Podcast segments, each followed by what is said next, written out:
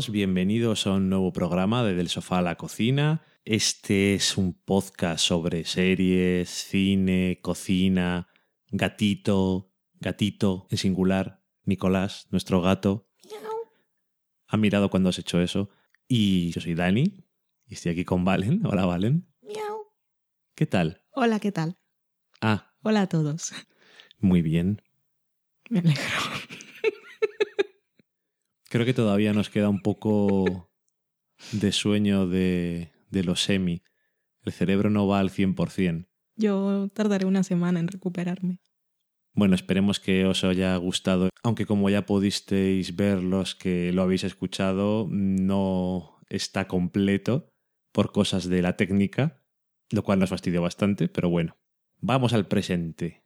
En el programa de hoy vamos a hablar de Brooklyn Nine-Nine y Masters of Sex, dos pilotos de esta nueva temporada.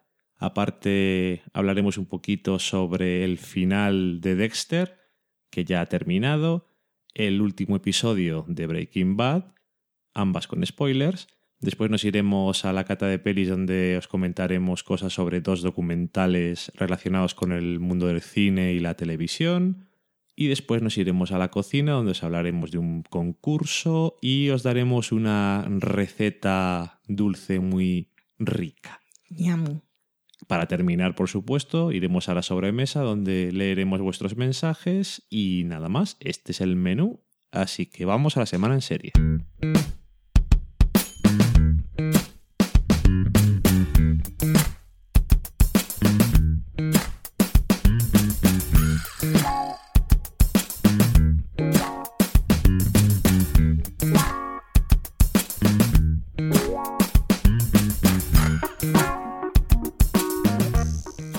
Pues vamos a comenzar con los pilotos, las novedades de este año. El primero que tenemos es una comedia y es de Fox. Se titula Brooklyn Nine-Nine.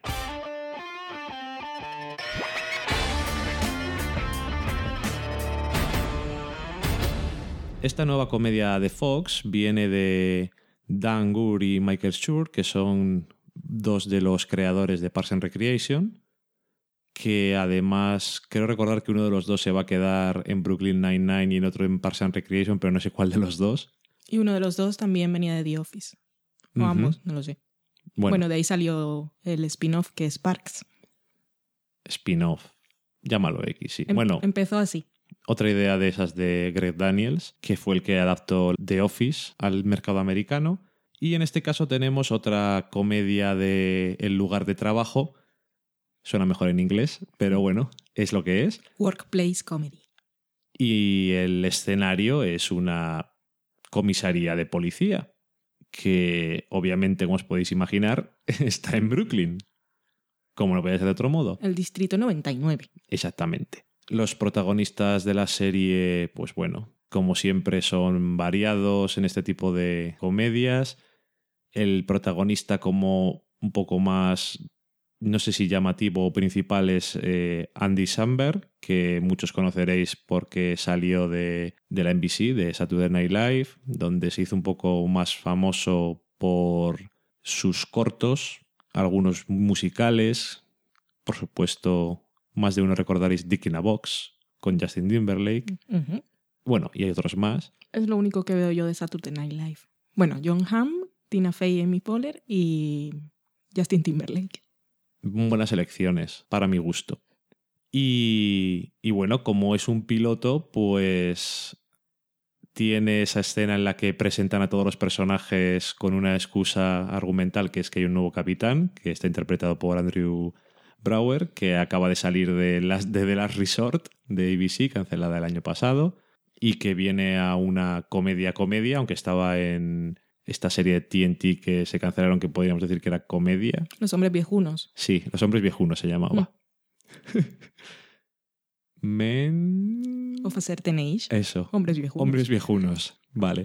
Y que pudimos ver también en el, en el vídeo de los upfronts. Es curioso porque el vídeo de los upfronts es un poco un super resumen Del piloto. del piloto, pero creo que de los más exagerados que he visto yo nunca. Todos los gags están en el piloto. Sí, de hecho, un par dos bueno, o tres todos los cositas. gags están en el tráiler, quise decir. Sí, en el piloto está en todo lo que está, sí. en el en el la verdad es que nos pusieron un vídeo que daba una sensación bastante adecuada de lo que es la serie y como tenían buenas sensaciones sobre ella, al final del piloto pues más o menos lo mismo, más o menos buenas sensaciones, de esas que las ves y dices, bueno, a lo mejor tienes que ver unos cuantos más para que digas me interesa mucho, y para que ellos también cojan el ritmo de interpretarlos y de escribirles y les vayan sacando más la gracia a cada uno de los personajes, que es una cosa que pasa siempre. Pero desde luego eh, es como mejor piloto que el de The Office, la versión americana, mejor piloto que el de Parks and Recreation. Parece que están un poco más enrodados ya en el tema. Y no le veo mal futuro. Si os parece irritante el personaje de Andy Samberg, me imagino que no lo aguantaréis. Pero aparte de eso, ¿a ti qué te ha parecido? Es que había visto el tráiler y no me pareció desagradable y el piloto es más o menos lo mismo. Tengo que decir que no me reí, pero igual sí sonreí alguna vez. De los trailers que había visto era el único de comedia que más o menos me parecía que podía tolerar, porque me recordaba un poco al vibe de Parks y quería pensar que se iba a parecer un poco a NTS, SDSUV, pero aquello es mucho mejor. Es mucho más exagerado también. Sí. No sé, está, está bien. Y bueno, las comedias siempre hay que dejar eso, que, que se encuentren un poco a sí mismas. Y a todas las series en general, porque todas estas cosas se rueda el piloto y luego cuando les dicen que sí, entonces tienen que empezar a pensar. Pero sí, yo tengo un problema con el protagonista bastante gordo. Sí. Sí. Entonces, eh, supongo que es una vez más un acto de encontrar. Es como en The Office Michael Scott y en Parks and Recreation el personaje de Leslie Knope, que en un principio son personajes que todavía no les han encontrado el corazón Es y que lleg- tienes que llegar ahí. como yo no vi las primeras temporadas de ninguna de las dos series, cuando empecé a verlas ya estaban encontrados y me gustaron ambos. Y Eso es trampa, pero suerte tuviste. Aquí llego desde el principio. Para los americanos también es más atrayente porque tienen la ventaja de que conocen más al personaje de, bueno, al actor de a Andy Samberg y también a señor, ¿cómo se llama? El capitán. Andrew Bauer. Sí, que es como más mítico. Yo lo he visto en algunas cosas, pero allí había estado en la serie aquella de homicidio. Sí. es como muy mítico y verlo ahora en comedia pues tiene su encanto. Lo que sí noté también es que hay como personajes que se parecen mucho a los personajes arquetipos de Parks. Tenemos una April también, tenemos a un tonto que lo veo más como Jerry, el patoso, Ujú. Que se van a relacionar de forma diferente, pero que sí se parecen un poquito. Casi que podrías encontrar el eco de cada uno aquí. Bueno, por ahora es eso. Son personajes que son muy básicos, pero por lo menos están muy definidos de. Puedes decir la desagradable, el torpe, la que competitiva, el no sé qué. Quiero decir, están muy claros cuáles son los arquetipos. Sí, lo- los han que es definido un bien. principio. Eso está bien, los han definido bien, aparte de que se lo presentan al capitán, que ya por primera vez, pero creo que tampoco sin hacer eso quedaban bastante claros, aunque esa parte pues ayuda bastante. Y, y el actor protagonista no me gusta, pero por lo O el menos personaje. yo creo que es el actor y aparte el personaje. Es que yo tengo un problema con la gente que veo en Saturday Night Live, no me suele gustar luego fuera porque los veo como muy es que el tipo de comedia que Muy se hace en Saturday. Night Live es muy exagerado y yo creo que les quedan los tics, no sé. O, Bueno, o yo creo que es así. También, como te decía, pues se tiene que hacer a una nueva forma de hacer las cosas. Bueno, pero lo Y- que iba a decir que por lo menos no es un tonto. Bueno, o se creen en la comisaría que el tío Sí. resuelve cosas a su manera. él, él mismo decía que cuando le presentaron el personaje dijo, ah, voy a poder hacer de McNulty pero de comedia. ok. En plan que sí, eh, puede ser desagradable o tal, pero que no es incompetente. Todo lo contrario es competente. Y solo, esto es un detalle, y yo creo que ya más o menos lo hemos dejado claro lo que opinamos.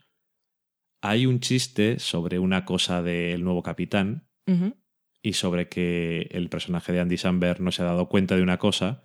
Y solo tengo que decir, porque me fijo mucho en esas cosas que son chorradas, el chiste está mal hecho. Está mal construido porque pone una sucesión de hechos y pone en primera la que tiene que poner la última para que fuera más gracioso. Claro. Los que lo hayáis visto supongo que sabréis a lo que me refiero. Oye, si consiguen hacer eso, el pitch de McNulty en comedia, a mí igual me gusta. Pero creo que la voy a dejar respirar. Y conforme evolucione y diga, ah, pues sí, ha conseguido su tono, ahí me subo. Antes no. Vale. No como el año pasado que vimos todos los pilotos de comedia y después pudimos hacer ese especial eh, a mitad de año con episodios que se supone que eran mejores y no nos gustó ninguno. Creo que tuvimos ahí en, en el piloto la misma sensación, que no suele ser así normalmente, pero ocurrió. Bueno, es difícil de todas formas hacer un piloto de comedia que, que enamore enseguida, que deje todo Sí. claro y que te parezca perfecto. O sea que esta pinta bien. Sí, Lo que pasa es que este año voy muy precavida con todo y no tengo demasiadas ganas de empezar a ver cosas nuevas. yo creo que había otra en Fox que no me parecía horrenda en un principio, que era Enlisted, pero también tiene que ver mucho a ver cómo la hacen. A mí esa no me gustó nada del He tráiler. dicho que no parecía horrible. No, a mí no me gustó nada. That's, vale. Bueno, pues nada, dicho eso, vamos a pasar de la comedia al drama y de la televisión en abierto al cable premium con Masters of Sex.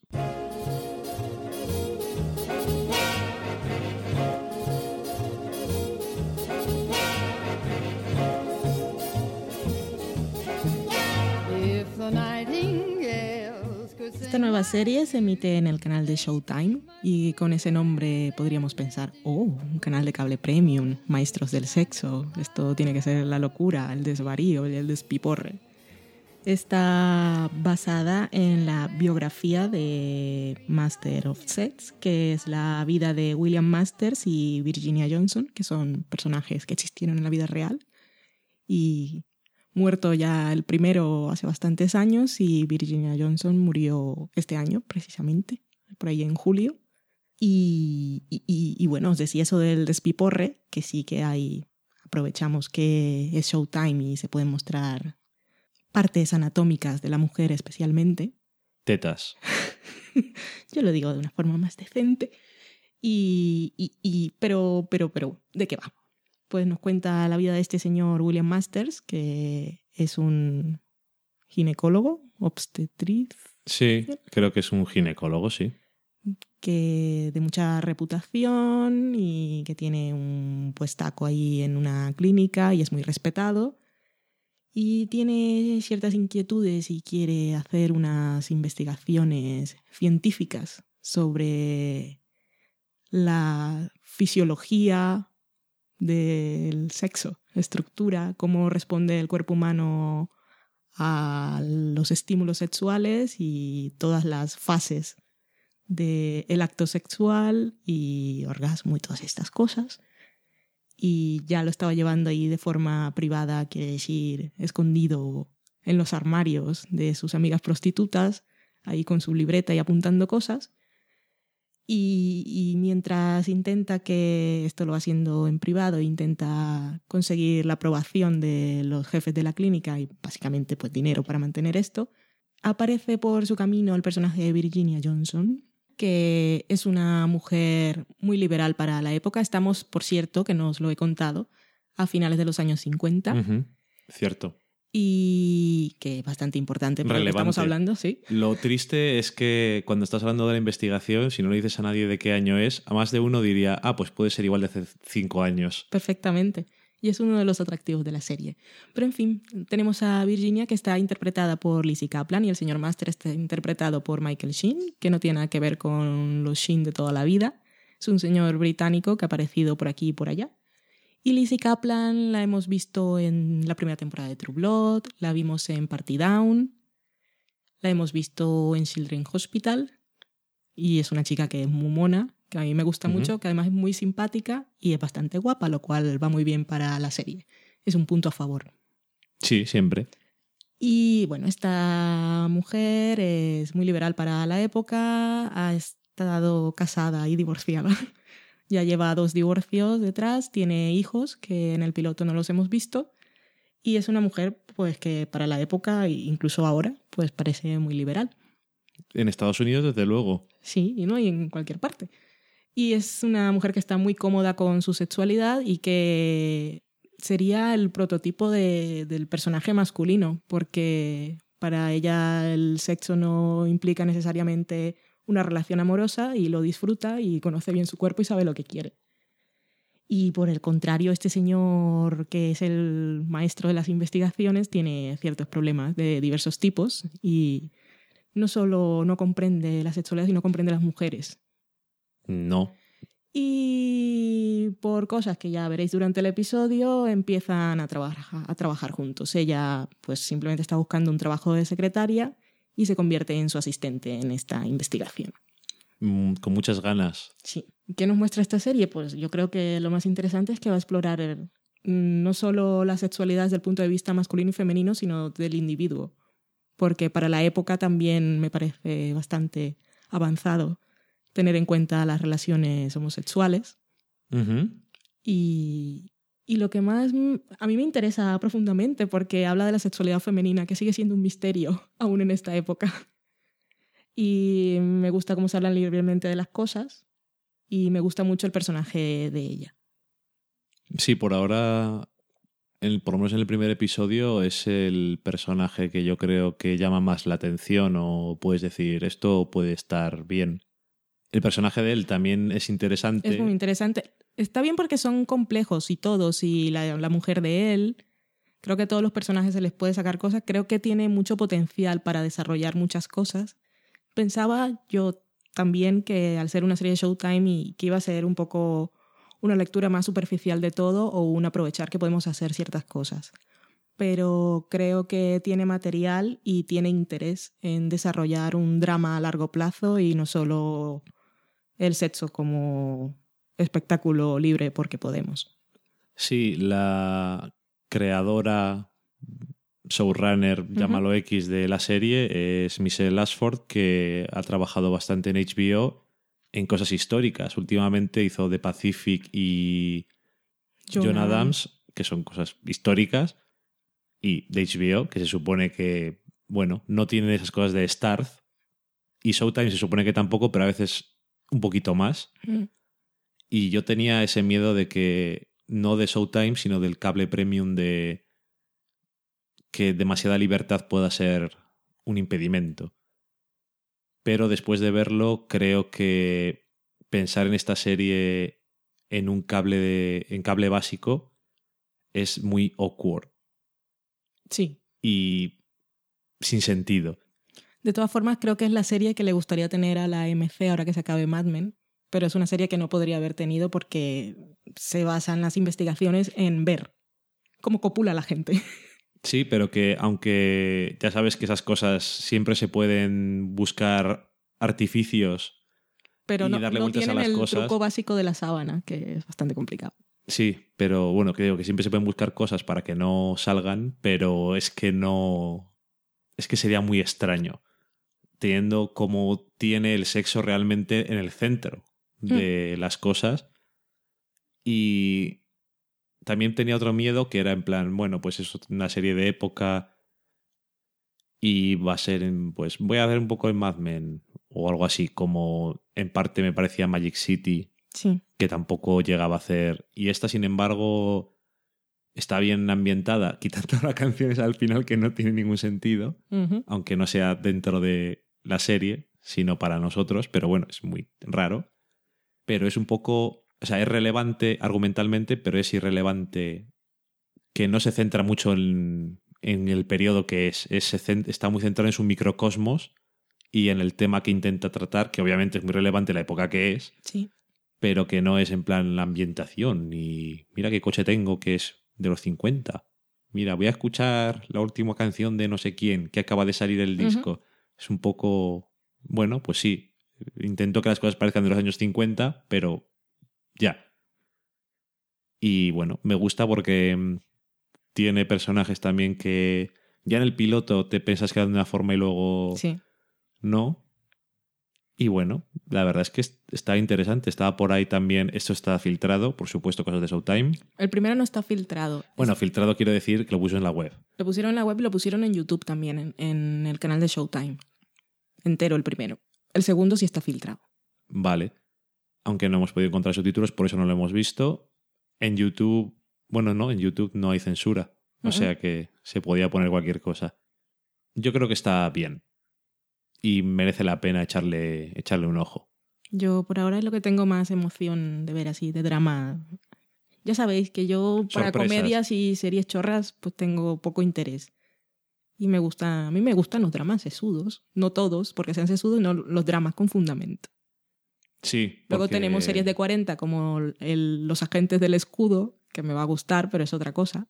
Pero a mí me gustan, me gustan las series así, de Good Wife, hablando de Network y Mad Men, Breaking Bad y esas cosas. Eso es lo que me gusta a mí. Si no, no me interesa. Si no me interesa, me aburro. Vale. Y hablando de Showtime que estamos y hablando de dramas, no necesariamente sesudos, vamos a comentar el final de serie de Dexter.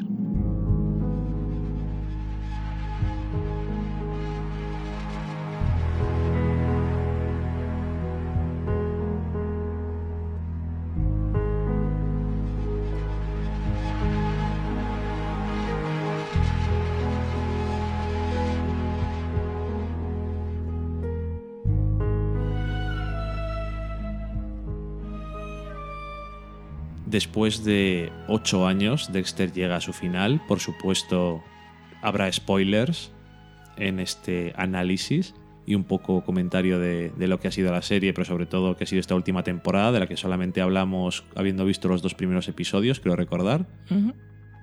Y el episodio con el que terminó fue Remember the Monsters.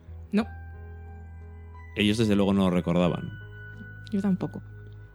Y en este último episodio, pues tenemos el intento un poco de cerrar la serie, cerrar al personaje y cerrar las tramas del año.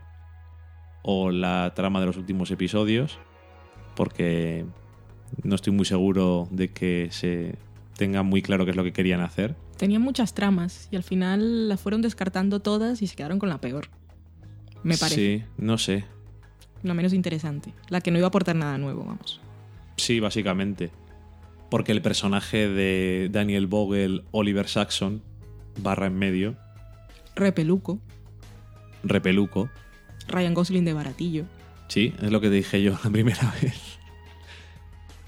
Eh, hay que reconocer que en el fondo no ha servido para nada como personajes, como un artefacto de la trama para hacer cosas que le vienen bien.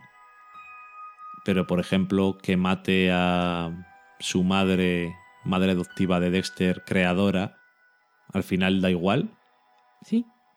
mm, que haya matado al que era su alumno barra hijo que quería ser asesino en serie como él, da igual.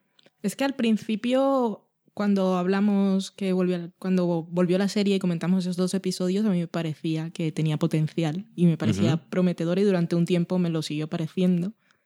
La, el nuevo personaje de la señora Charlotte Rampling, eh, la doctora Vogel, y la dicotomía que había entre esta mujer que era la figura materna y que apoyaba todo lo que era Dexter como criatura perfecta, en comparación con Debra, que estaba en el punto opuesto precisamente en ese momento.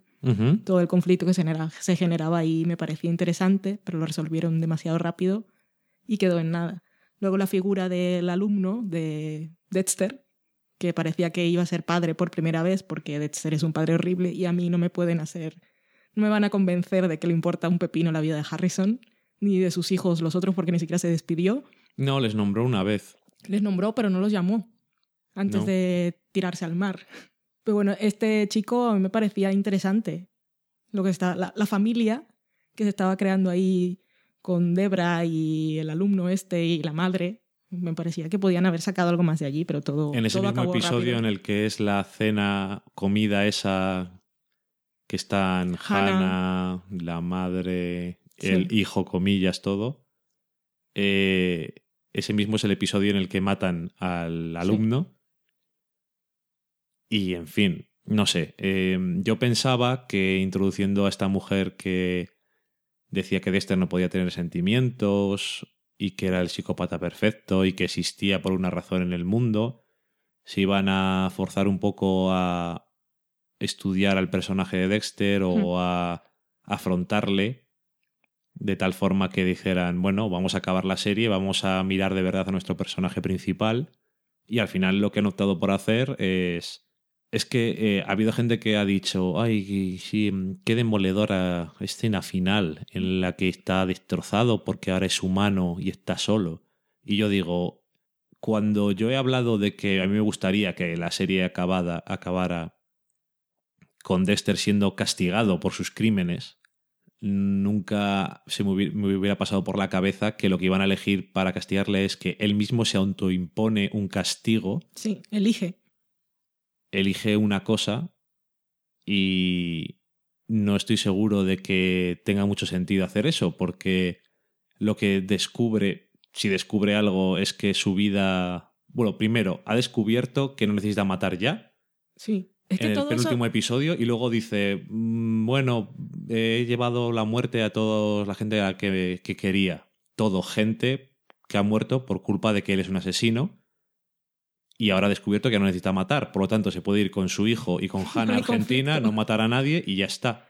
Además, todo eso estuvo mm, llevado de forma horrible. Los últimos episodios de ya no necesito matar, pero voy a matar a Oliver Saxon. Me voy a ir, pero antes lo tengo que matar. Bueno, ya no lo quiero matar. Bueno, ahora sí, debería matarlo. Bueno, mejor no. Y luego tienes a Debra que deciden al final, deciden empezar con el tema de que ella está traumatizada por lo que ha tenido que hacer y por lo que es su hermano, enfrentarse a esa imagen. Y, al, y eso empieza en los primeros episodios, hasta el episodio en el que intenta matarle, que eso me parece una idea interesante y valiente. Y al final lo que terminan es acojonándose con todo y lo que hacen con Debra es que esté de acuerdo con todo. Bueno, pues venga, vamos a matar a este, te ayuda a hacer no sé qué. A mí me fastidió mucho porque Debra es uno, aparte de Dexter, de- el personaje de Debra siempre me ha gustado. Y en esta temporada también me fastidia porque ella como actriz lo ha hecho muy bien, ella ha estado muy bien en todas sus escenas. Sí. Y pero lo que han hecho al final ha sido tan poco coherente y tan poco respetuoso con su personaje. Eso de que lo acepte todo. Y luego al final... Lo que pasa además es que su muerte es totalmente que se supone que es el momento dramático para Dexter pero en realidad no lo es porque todo lo anterior estuvo mal, no, no conduce a que sea dramático. Porque para cuando Debra se muere, ya se ha despedido de Dexter dos veces, lo ha perdonado, le ha dicho vete tranquilo y ella ni siquiera muere por su culpa. O sea, vale, después la desconecta y eso, pero no es lo suficientemente dramático, que aparte es bastante ridículo todo. Pero si Debra hubiese muerto cuando la mata, cuando le dispara Oliver Saxon y, y Dexter hubiese sentido que es porque se había ido corriendo a buscar a Hannah y no se había quedado allí o que se hubiese sangrado por su culpa, pero es que Debra muere fuera de plano. Cuando entra en coma nadie la ve. No. Pero aunque quieras llegar a, a ese punto y decir, bueno, pues sí, es un punto en el que tal, bueno, me da igual. Verdadero Aunque- sacrificio, si Dexter de verdad quisiera a Debra, lo que tenía que haber hecho era quedarse con ella ahí pegada a- al tubo, o sea, cuidándola. Sí, No decir, bueno, no sé, todo es muy malo, he descubierto muchas cosas. me quedaré aquí para Aprovecharé siempre. este huracán que han inventado los guionistas para poderme llevar el cuerpo, porque como hay tanto, tanta movida, nadie, se va a dar cuenta. Voy con mi traje de asesino, que no hace falta ni que me ponga bata, me llevo el cadáver, la desconecto, está muy bien, me llevo el cadáver y la tiro al mar. Y, y finjo mi muerte. Es que, Es que no hay sacrificio. hasta...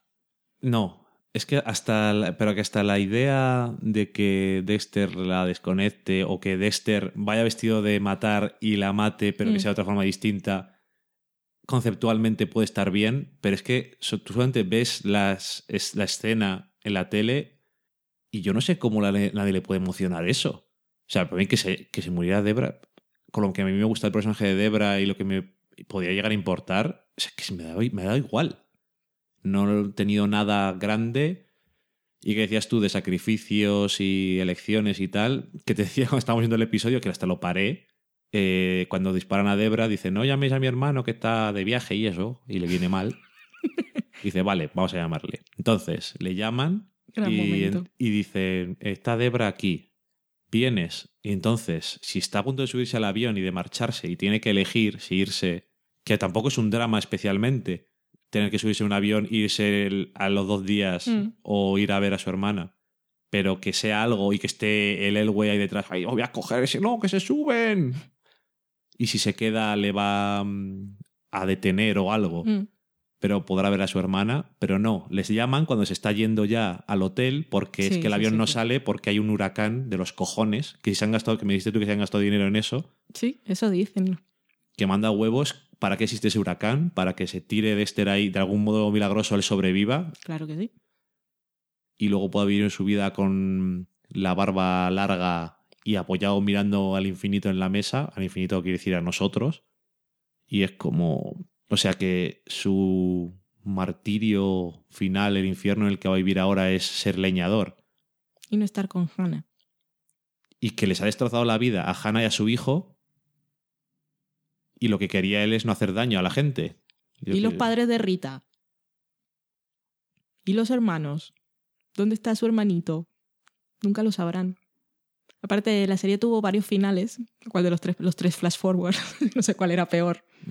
Lo de, oh, hemos descubierto que está muerto. Luego el momento Alfred de Rita. Voy a mirar el periódico. No, de Hannah. de ay, Rita. Hannah, voy a mirar el Miami Herald. Un bis. Está Lester en portada. Se ha muerto. Vamos a comernos un helado Harrison. Venga, hasta luego.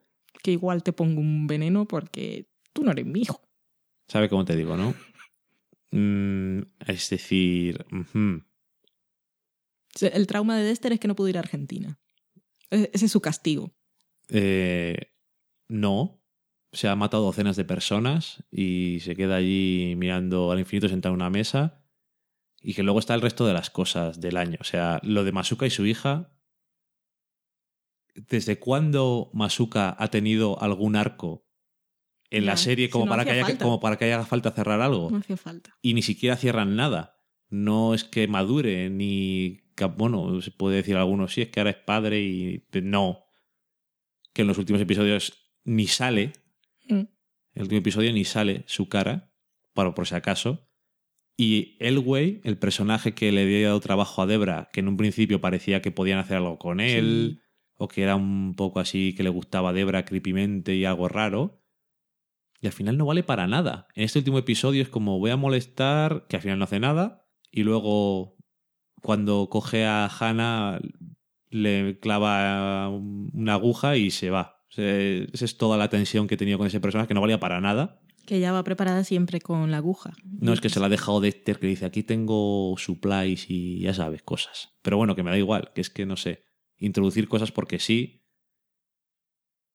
Y al final, que como te decía cuando estábamos hablando de los primeros episodios, al principio Dexter siempre está bien, Hmm. los primeros episodios. Y eso yo creo que es el- la manifestación física del problema que tienen los guionistas de esta serie, que es que tienen algunas ideas que están interesantes, pero luego no saben cómo desarrollarlas y mucho menos cómo terminar con ellas. Y no sé, quien crea que esto es, eh, es lo que merece esta serie o el personaje que al que no le han no han dicho nada de él nuevo está humanizándose según avanza la serie pero no llega a, a nada mata a alguien en la comisaría y dicen los otros Gran momento Pero- también. pero creí que estás trabajando aquí muchacho en fin eh, no sé es que es todo tan torpe Es que no le pusieron ningún dilema real y algo. No estuvo en ningún momento, no tuvo en ningún momento que decidir. Si alguien tuvo que decidir en la temporada fue Debra. Porque el todo el principio de la temporada es tengo que recuperar a mi hermana, es lo más importante para mí, hasta que aparece Hannah. Entonces dice, pues ahora elijo a Hannah y además te la voy a meter en tu casa. sí y luego ya le da Y me igual voy a ir. y luego ya a Debra le da igual Y Debra dice, pues bueno, que se acabe este martirio ya, que además es mi ex marido y estoy un poco incómoda. Por favor, me pueden matar en la serie para que no tenga que hablar con él ya. Pero matadme antes. Y nada, decían por ahí en una mini entrevista con los guionistas de la temporada que intentaban defenderla un poco, pero no iba por ahí, no, no argumentaron demasiado. Decían que al final la serie era el viaje de Dexter y que ese era el final que habían decidido y tal. Pero de alguna manera culpaban a la cadena porque habían tenido que escribir esta última temporada muy rápido, porque la cadena quería que estuviese antes para emitirla con Ray Donovan, que era la serie que... Para, dar, para hacerle de leading. Sí, era, tenía que ser el leading de Ray Donovan y querían estrenar a Ray Donovan en verano y no en otoño, porque Dexter siempre vuelve en otoño. Cierto, Entonces es querían que estuviera lista antes para que la otra tuviese tiempo de encontrar su público y no enfrentarse a Breaking Bad ni a las grandes series que vienen después. Y culpan de eso, que no tuvieron mucho, que casi tuvieron la producción de la séptima y la octava de corrido, que escribieron todo como deprisa y corriendo y lo hicieron lo mejor que pudieron. O sea, vamos a dejar las cosas claras. Se han lavado las manos en plan de. Igual lo habíamos podido hacer mejor, pero no nos dejaron. Sí, sí, o sea que Y dicen, yo acepto mi responsabilidad porque no dije no. eso en mi pueblo es admisión de culpa. Sí, dice, de alguna manera, podría haber hecho, haber- haberlo hecho mejor si me hubiesen dado más tiempo y es mi culpa porque no dije no. No digo no porque vosotros me pagáis. Si me hubiese puesto firme, pues lo habría hecho de otra forma. Como decían en el episodio de Writers Room de Dexter, creo que no le va a gustar a algunas personas el final. Porque es una mierda. Tenía que haber dicho después. No, no estaban muy contentos, parece. No estaban orgullosos del trabajo. Yo cuando alguien empieza a decir cosas de esas, es como, ya sabemos lo que hay. No están orgullosos de su trabajo. Y a mí me parece triste porque hoy pusimos en el tweet del sofá el vídeo de agradecimiento de los actores y yo lo estaba viendo y me daba cosica porque a mí me, a mí me gustó mucho Dexter, Dexter cuando me gustó Y tenía muchas ganas al principio de esta temporada y los veía y, y me daban cosas. Yo les tengo cariño a esos actores, personajes. Y que se hayan despedido así me parece triste. Yo no estoy feliz porque puedo criticar y decir qué mierda es esto. O sea, yo espero otra cosa. No, hombre, pero si yo estoy más... Es que el problema es que no estoy ni siquiera enfadado de eso que hago. Porque es que han conseguido esta última temporada que más de la mitad de ella me ha desensibilizado por completo ante la serie y ha hecho que no me importe casi porque lo veía casi ridícula. Y eso me ha jodido un montón porque no me ha importado cómo ha acabado prácticamente. Me parece que, que no está bien hecho, pero no estoy en plan, jo, no sé qué. Y eso no me gusta porque a mí Dexter me ha gustado un montón. Hasta el año pasado, que también había cosas de las que quejarse y lo que tú quieras, yo estaba súper emocionado porque parecía el retorno después de la sexta temporada, que fue un cagao.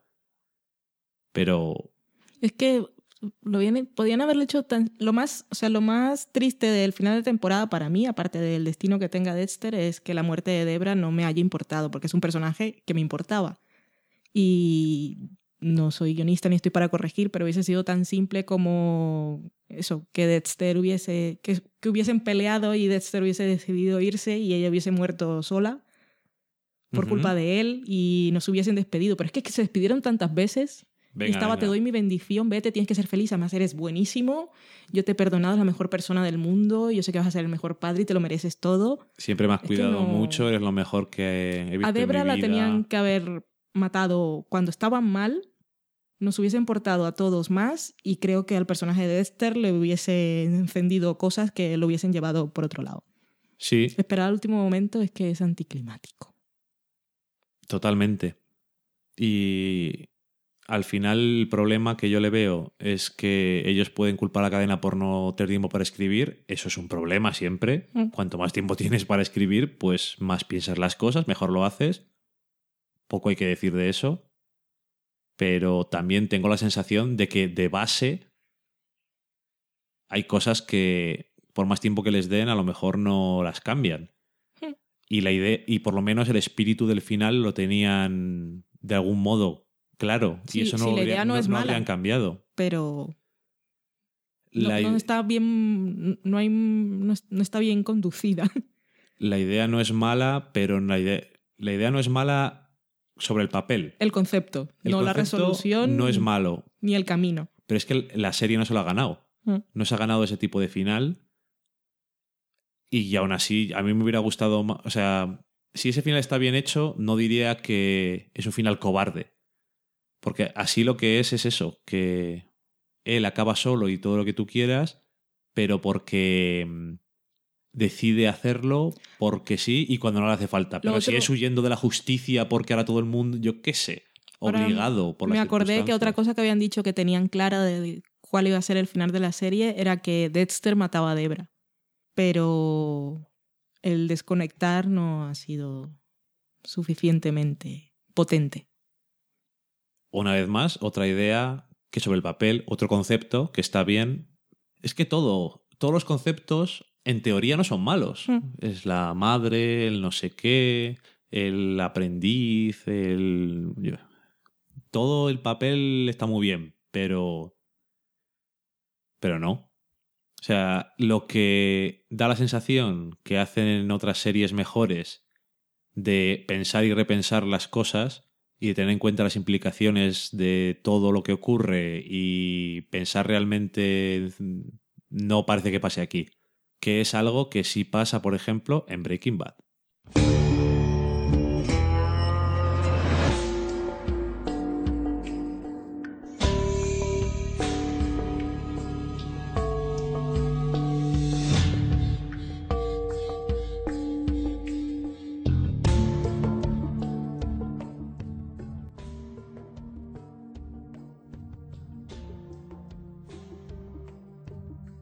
Breaking Bad, penúltimo episodio, número 15 de la quinta temporada. Marmolina, granito, el estado del granito. Marmolina. no lo sé. ¿Eso es una palabra? No, lo dudo bastante.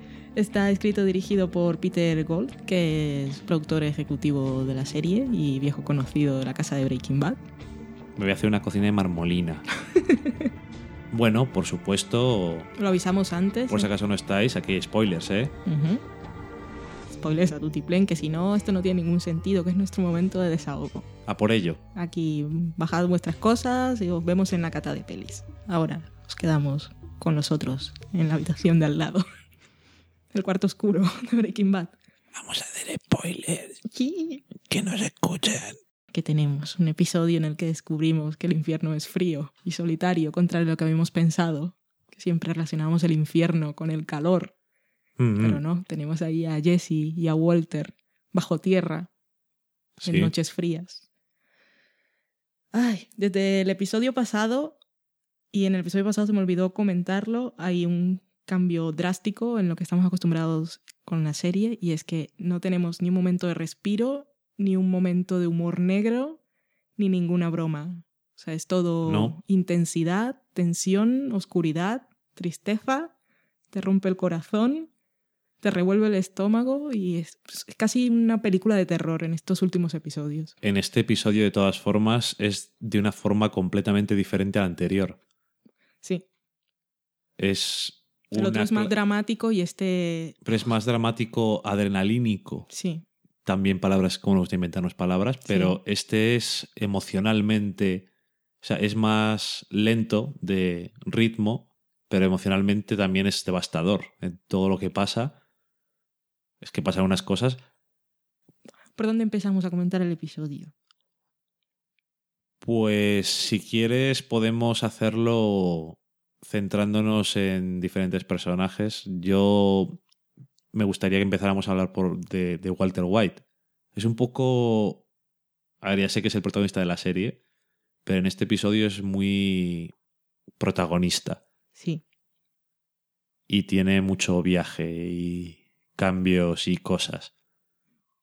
me gustó ya desde el principio, cuando está una vez más ahí en el sótano del señor reparador de alfombras, señor que soluciona más cosas que Sol Goodman, un amigo que conoce un amigo.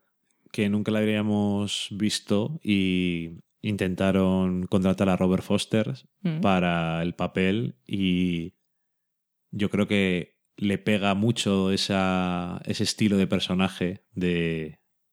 Bueno, igual que en Jackie Brown tenía...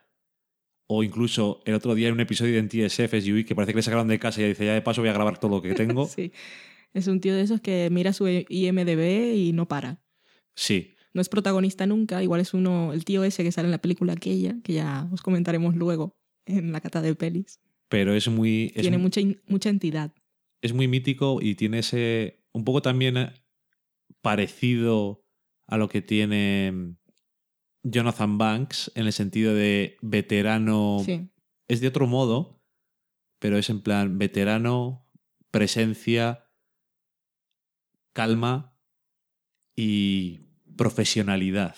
No sé, es como. Es lo que transmiten. es- Está- haga, lo que, haga lo que haga, lo va a hacer bien. Está curtido y sabe cuáles son las reglas del universo en el que se mueve y sabe que no hay que romperlas y que hay que seguir ciertos caminos.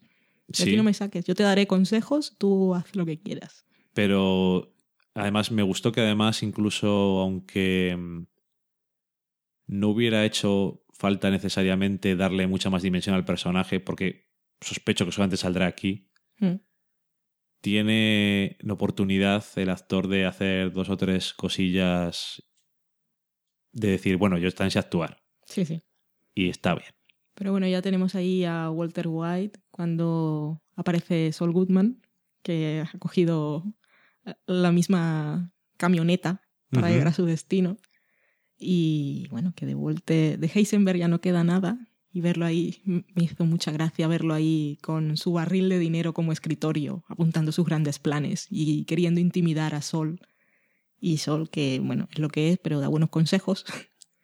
Le dice lo que tendría que haber hecho si de verdad quisiera su familia es lo que habría hecho. Ahora, tengo que decir que después de ver el episodio de la semana pasada no sabía qué iba a pasar en este y me sorprendieron por todos los lados porque no me había planteado nada de lo que iba a ocurrir, ni me había planteado el Cristo que se le iba a montar a Skyler, que ya, Ya. ya pensábamos casi que con la llamada aquella iba a quedar todo más o menos solucionado. Nunca me imaginé que el que Walter cambiara de identidad y huyera se convirtiera para él en ese infierno. Pensé que iba a ser algo más fácil.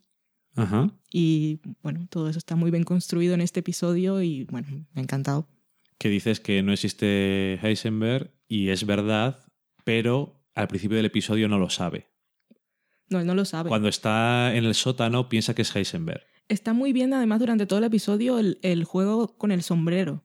Sí. Porque primero cuando lo coge está como hundido por un lado e intentas ponerlo recto y se lo pone todo el tiempo, pero ya no es suficiente esa marca que tenía.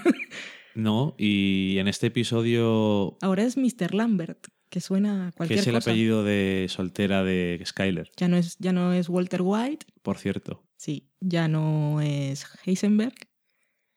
El mito de Heisenberg sigue vivo, incluso se sigue fabricando su droga Sí, con los mismos niveles de pureza para ofender más a su ego cierto. y ya no es nada. Y una vez más, el dinero no le sirve para nada. Sí, solamente para comprarse una hora de jugar a las cartas. Me gustó muchísimo todo, todas las escenas de la cabaña perdida en ese mundo blanco y frío. Me gustó mucho cómo nos hicieron sentir el paso del tiempo. Pasa un montón de tiempo en este episodio. Mucho. Pasan, Tres, pasan muchos meses. Es que cuatro meses. pensad que durante todas las temporadas había pasado un año. Cierto. Y en este episodio pasan muchos meses. Y, y Walter está ahí en decadencia, está enfermo. Ya Cuando se le le, falla la vista. Cuando se le cae el anillo, aparte de todo lo que simboliza un anillo, pero es decir, no lo flaco que está. Su momento emocionante es que venga este hombre a traerle cosas. Es muy triste. que le ponga la quimio y que se quede con él un rato. O sea, te, te Te doy pago 10.000 dos por dos horas. Y le dice el otro, una. Bueno, vale, por favor. Dame algo. A, a mí, en este episodio, es una cosa de la que nunca habla nadie, pero yo es lo que siento más de Walter en estos últimos episodios, temporadas, que Walter White, la cobardía de Walter White, el miedo que tiene a enfrentarse por sí mismo a las cosas, es algo que en este episodio se ve súper claramente. Por ejemplo, cuando dice, venga, voy a... Ya me has dejado, venga, hasta luego, voy a matar a todo el mundo y se queda en la puerta. Ya si eso mañana. Si eso ya mañana y pasan meses y no hace nada. O cuando está eh, esperando en el sótano y dice, venga, estoy haciendo la hit list, no sé qué. Venga, Sol, dime las cosas, vamos a hacer. Y cuando ya ve que está solo, tampoco se atreve a seguir adelante. O sea, necesita a gente que haga cosas por él. Hmm. No se atreve a hacer cosas y supongo que al final del episodio, para conectar con lo que vimos en el Flash Forward, algo, algo hay que le hace. Le pega una patada en el culo para que se mueva. Vamos a parar aquí, luego dejamos para el final la llamada, que esto va de llamadas intensas cada episodio. Sí. Y, y el final del episodio vamos a comentar el resto de cosas que pasan. Dentro de la película de terror, los nazis, Creepy Todd y Skyler, momento terrorífico. Esa gente con máscara negra teniendo al FBI o a quien sea ahí vigilando su casa y estos se han podido colar y están molestando a la pobre Holly, que la han hecho llorar. Para que fuera. La cara de terror de Skyler y que ella no se había dado cuenta que sabía algo, porque claro, antes tenemos ese momento ahí que está con los que están investigando. Yo no sé quién hace esto, la DEA, FBI, todos. No sé si ya es multidepartamental o, o qué leches Bueno, está. quien sea.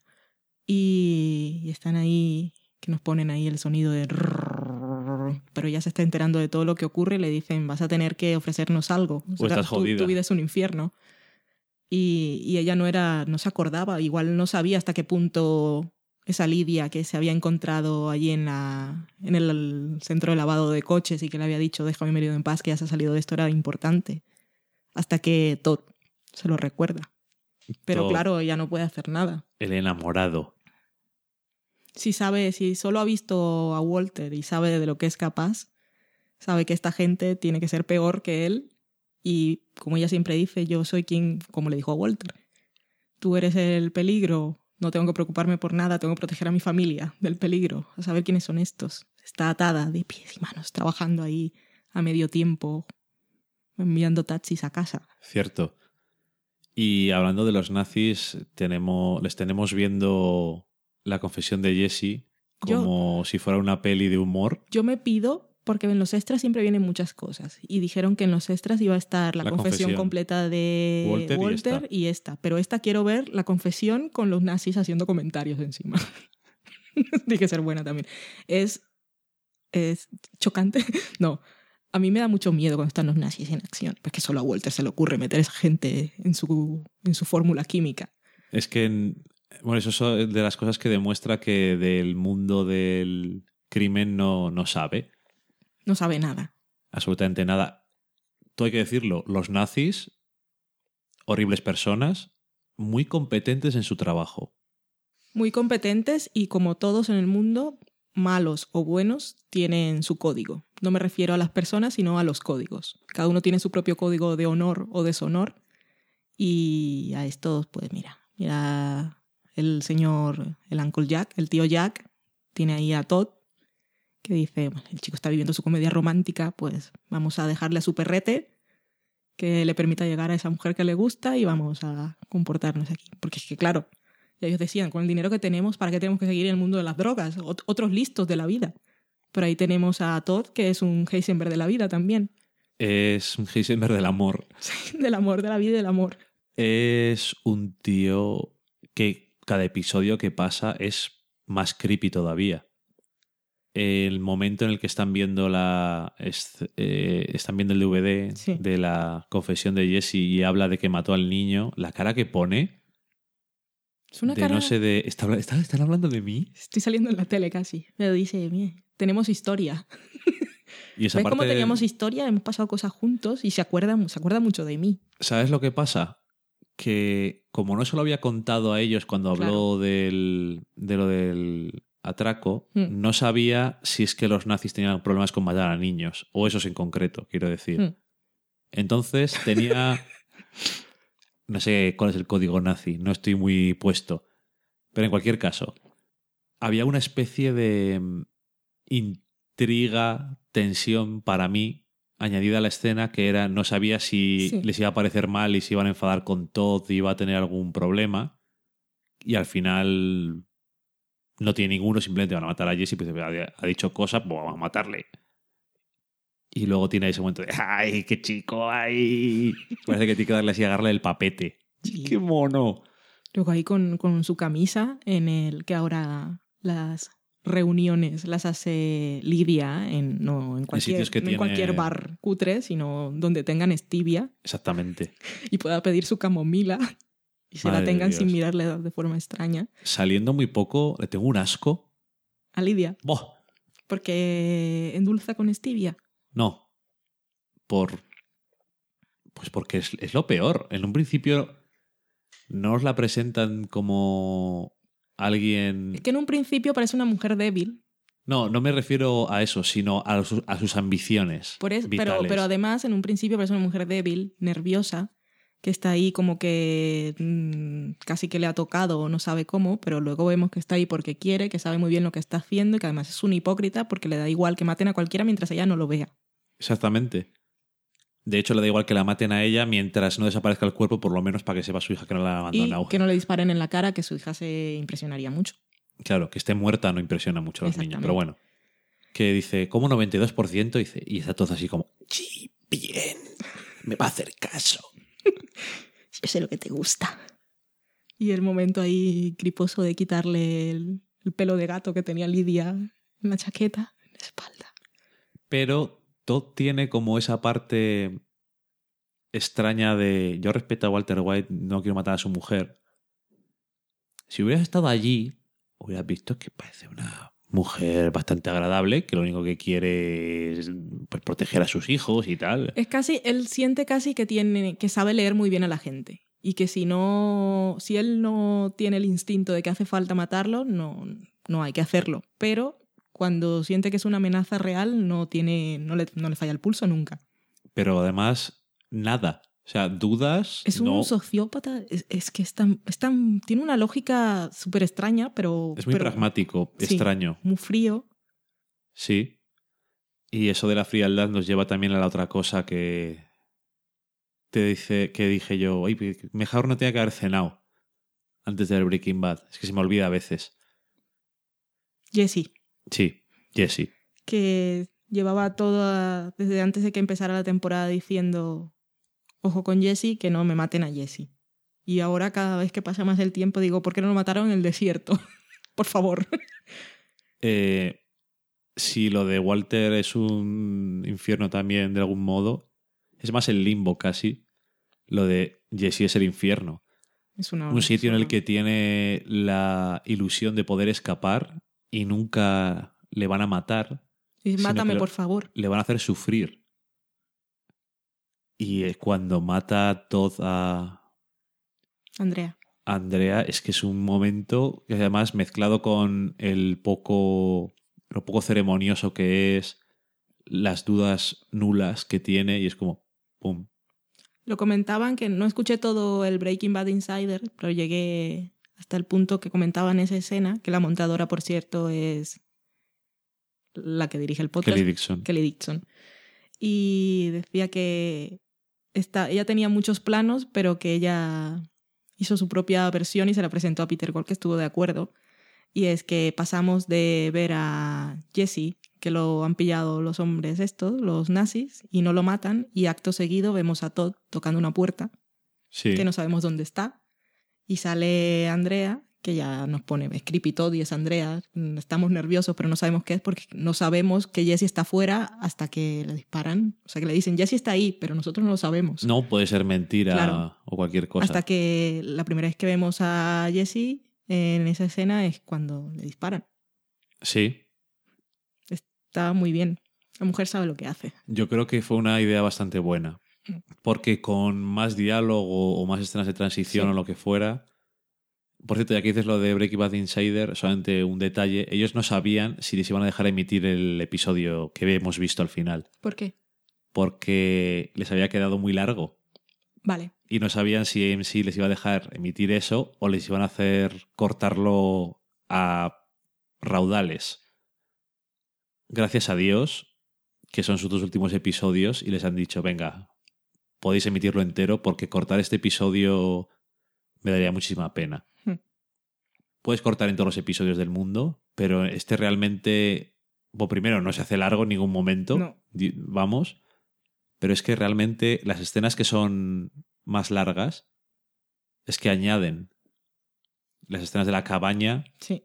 todo es añadir al paso del tiempo, a la soledad, a el tedio que tiene tres DVDs y dos repetidos y Que por cierto es una película infame que vi el póster hoy en IMDB. vale, Mr. Magorium Emporium o algo así. Sí, es algo de. Y sale Natalie Portman y el protagonista es uno de estos, Dustin Hoffman o uno de esos, que es el Mr. Emporium, que tiene una tienda de cosas mágicas o. Ah, ya sé cuál es. que es- tiene nombre en español, pero yo, yo no sabía nada de esa película, es de do- 2000 y poco. Creo que he visto un tráiler o he sido consciente de que existía, Existe. Porque eran famosos los actores. Hmm. Y bueno, que tener a Jesse en el absoluto infierno, pues es horrible, pero volvemos a, a Walter White. Y como decías tú, las llamadas de teléfono son llamadas de teléfono de pedir pizzas prácticamente, ¿no? Sí. Y primero tenemos a Walter que se le cae el anillo, para mostrarnos ahí cómo está el tema, y tiene su momento ahí, epifanía, unas cajas, voy a meter un poco de dinero. Me he acordado, le puedo- se lo puedo enviar a mi hijo, voy a mandarle, sí, que lo están necesitando porque veo que Skyler está trabajando medio tiempo, me necesitan. Somos una familia, yo todo lo he hecho por mi familia. Y llama a Walter Jr. Ajá. al, al colegio, al instituto, porque sabe, no se imagina que ahí no está pinchado, supongo. Sí, es porque probablemente sea ilegal. Mm. Y bueno, tienes ahí a Walter Jr. y él ahí intentando y diciendo, y tu, tu amigo, y te voy a enviar dinero porque soy un buen padre. Todo lo que has oído de mí no es así, bueno, lo hice, pero Bueno, sí día te lo hice. explicaré. Sí, tomé malas decisiones, pero todo era por la familia. Todo era por la Bueno, familia. sí, sí que maté gente, pero vamos, por la Y familia. claro, como Walter Jr. no decía nada, él estaba ahí, vale, esto va bien. pero me vamos escucha. ¿me estás escuchando? Sí, sí, te estoy escuchando, sí. Hasta que el chico revienta y una vez más le dice, ¿por qué no te mueres? Skyler se lo había dicho, se lo dijo Marie, Sí. se lo dice Walter Jr. El señor del Robert Foster también está esperando que se muera. Dice, este, este se va a morir en algún momento, me voy a quedar con todo su dinero. sí. Yo vendré todos los meses tranquilamente, me pagas 10.000 eu 10.000 euros, 10.000 dólares, jugaré contigo. He visto unos vídeos en YouTube, te voy aquí poniendo esto porque sé que te vas a morir. Ujú. Muérete ya, Por favor, Walter White. muérete. ¿Sabes quién? Señor Lambert. Que no sea todo esto por nada, por favor. Todo lo hice por mi familia. Dato curioso de Breaking Bad Insider, ya que estamos. Hasta ahí no llegué. eh, tuvieron que volver a grabar la escena de la llamada por teléfono ¿Por qué? porque eh, mandaron la el rollo de película a, a Los Ángeles. Esto es importante. Breaking Bad creo que es de las series así que conocemos la única que se sigue rodando en 35. Exactamente, en película. Y el camión tuvo un accidente y le pasó un avión por encima. Socorro. Y se destruyó no todo, se pudo recuperar parte, pero faltaban muchos trozos y tuvo que repetir varias escenas. Son los problemas del negativo. Exactamente. Entonces, en la original había grabado con el chico que hace Walter Jr. al otro lado del teléfono, pues porque intentan hacer las cosas para que haya reacción, acción-reacción, pero esta vez lo tuvo que repetir otra vez y... Bueno, les jodió un poco Mm. tener que volver otra vez allí al mismo sitio, volver a, rodarlo todo otra vez. Le fastidió. Pero bueno, yo creo que queda bien. Yo no me he dado cuenta. No, pero bueno, curiosidades. Que me hizo gracia lo de, es que tenemos eh, la película y le pasó un avión por encima. Y es como, pues está en el aeropuerto yendo a Los Ángeles, le pasó un avión por encima al camión que llevaba la película. Y es como, ¿pero esto qué es? Es que no hay copias de seguridad cuando ruedas. Exactamente. película. Los dailies. Y bueno, tenemos ahí que este hombre dice, vale, era mi único esfuerzo. Igual Sol tenía razón. Ya no hay nada que hacer. ¿Qué voy a hacer yo con mi barril de dinero si no le puedo enviar 100 mil dólares a mi familia porque no los quieren? No quieren mi sucio dinero. Sucio dinero, sí. Entonces, pues me entregaré. Me voy a morir igualmente. ¿Qué más da? Me voy a tomar un whisky bueno. de esos que le gustan a. Miss Gilligan, que le gusta poner marcas chungas, Sí. Que suenan falsas y todo. pero son de verdad. Sí. Bueno, esa concretamente es porque es una marca que le gustaba al padre de su novia. Ok. me parece, o a un tío de su novia. Hay un guiñito al suegro. Su homenaje siempre intentando. Como que necesita quedar bien con el suegro o algo, Vince Gilligan. No sé. A lo mejor sí. Por lo menos te amenizará las comidas. Tío, gracioso. O cuando invite el suegro a los amigos, mira, mira, esto lo ha hecho por mí. Y aquí, amigos, eh, hablamos de ello en otro episodio de Breaking Bad. ¿Os recordáis la historia que os contamos del chico que tenía cáncer y que le dijo, ¿te contamos el final? Y dijo, no, no me lo contéis, que lo voy a ver. Tristemente murió. Sí. Y Vince Gilligan dijo que le había dicho una cosa, Que la que él no había que la habían, pensado. no habían pensado en ella y la incluyó en la serie. Y Grey este episodio es eso. Le preguntó, me gustaría saber qué pasa con Grey Matter. ¡Hola! ¡Qué grande! Y entonces eh, de los guionistas dijeron, hostia, esto es buenísimo. Esto es lo que nos hace falta aquí para... Y es... A mí es de, es de lo mejor de... Es que todo el episodio... Es que bueno. Estos episodios son muy buenos, entonces me da como cosa decir, esto es lo que más me gusta. Pero a mí eso es lo que más me... Fíjate, es un poco así decirlo, pero más que la muerte de Andrea, que es horrible, lo que más me, me me hizo sentir cosas Te produjo. me produjo Emociones. emociones, esas cosas que llaman emociones los humanos, eh, fue la escena en la que Walter White está sentado en la barra del bar viendo la entrevista de los de sus cofundadores de Grey Matters con Charlie Rose. Voy a hacer una pausa aquí porque luego siempre sale la gente que dice, oh, sí, lleva no sé cuántos meses sin ver la tele, justo va a un bar y ponen eso. Vince Gilligan tiene un mantra y él dice que en la ficción están, por lo menos para él, permitidas ciertas casualidades, siempre que no solucionen la vida al personaje, sino que lo conduzcan a algo peor. Entonces no te preocupes, porque en este caso está hecho. Eh, básicamente lo que tenemos es a los. a Gretchen y. No me acuerdo cómo es el nombre del otro. Al otro. A, a Gretchen y al otro. En el programa de Charlie Rose siendo entrevistados debido a que, bueno, ellos. Elliot. Elliot, vale, Elliot y Gretchen. Efectivamente, es que me suena casi como pareja Suena Hansel y Gretel. Un poquito. Entre- siendo entrevistados porque su empresa, que ahora vale no sé cuántos billions, pues ha donado, ha hecho una mm, donación para do- luchar contra la drogadicción. Ujú. Y Charlie Rose, que es un tío que tiene sus años de entrevistar, pues le pega a decir. Si alguien no lo sabe, es. Pues sí, Charlie. Rose es un entrevist sobre todo es conocido por ser entrevistador, trabaja en PBS en Estados Unidos y es muy famoso, pues sus, es- son sus entrevistas, que se sienta a una mesa con quien está entrevistando y está al fondo negro y ya, no hay más, es la entrevista. Hay algunas entrevistas bastante chulas por ahí, por cierto. Y el...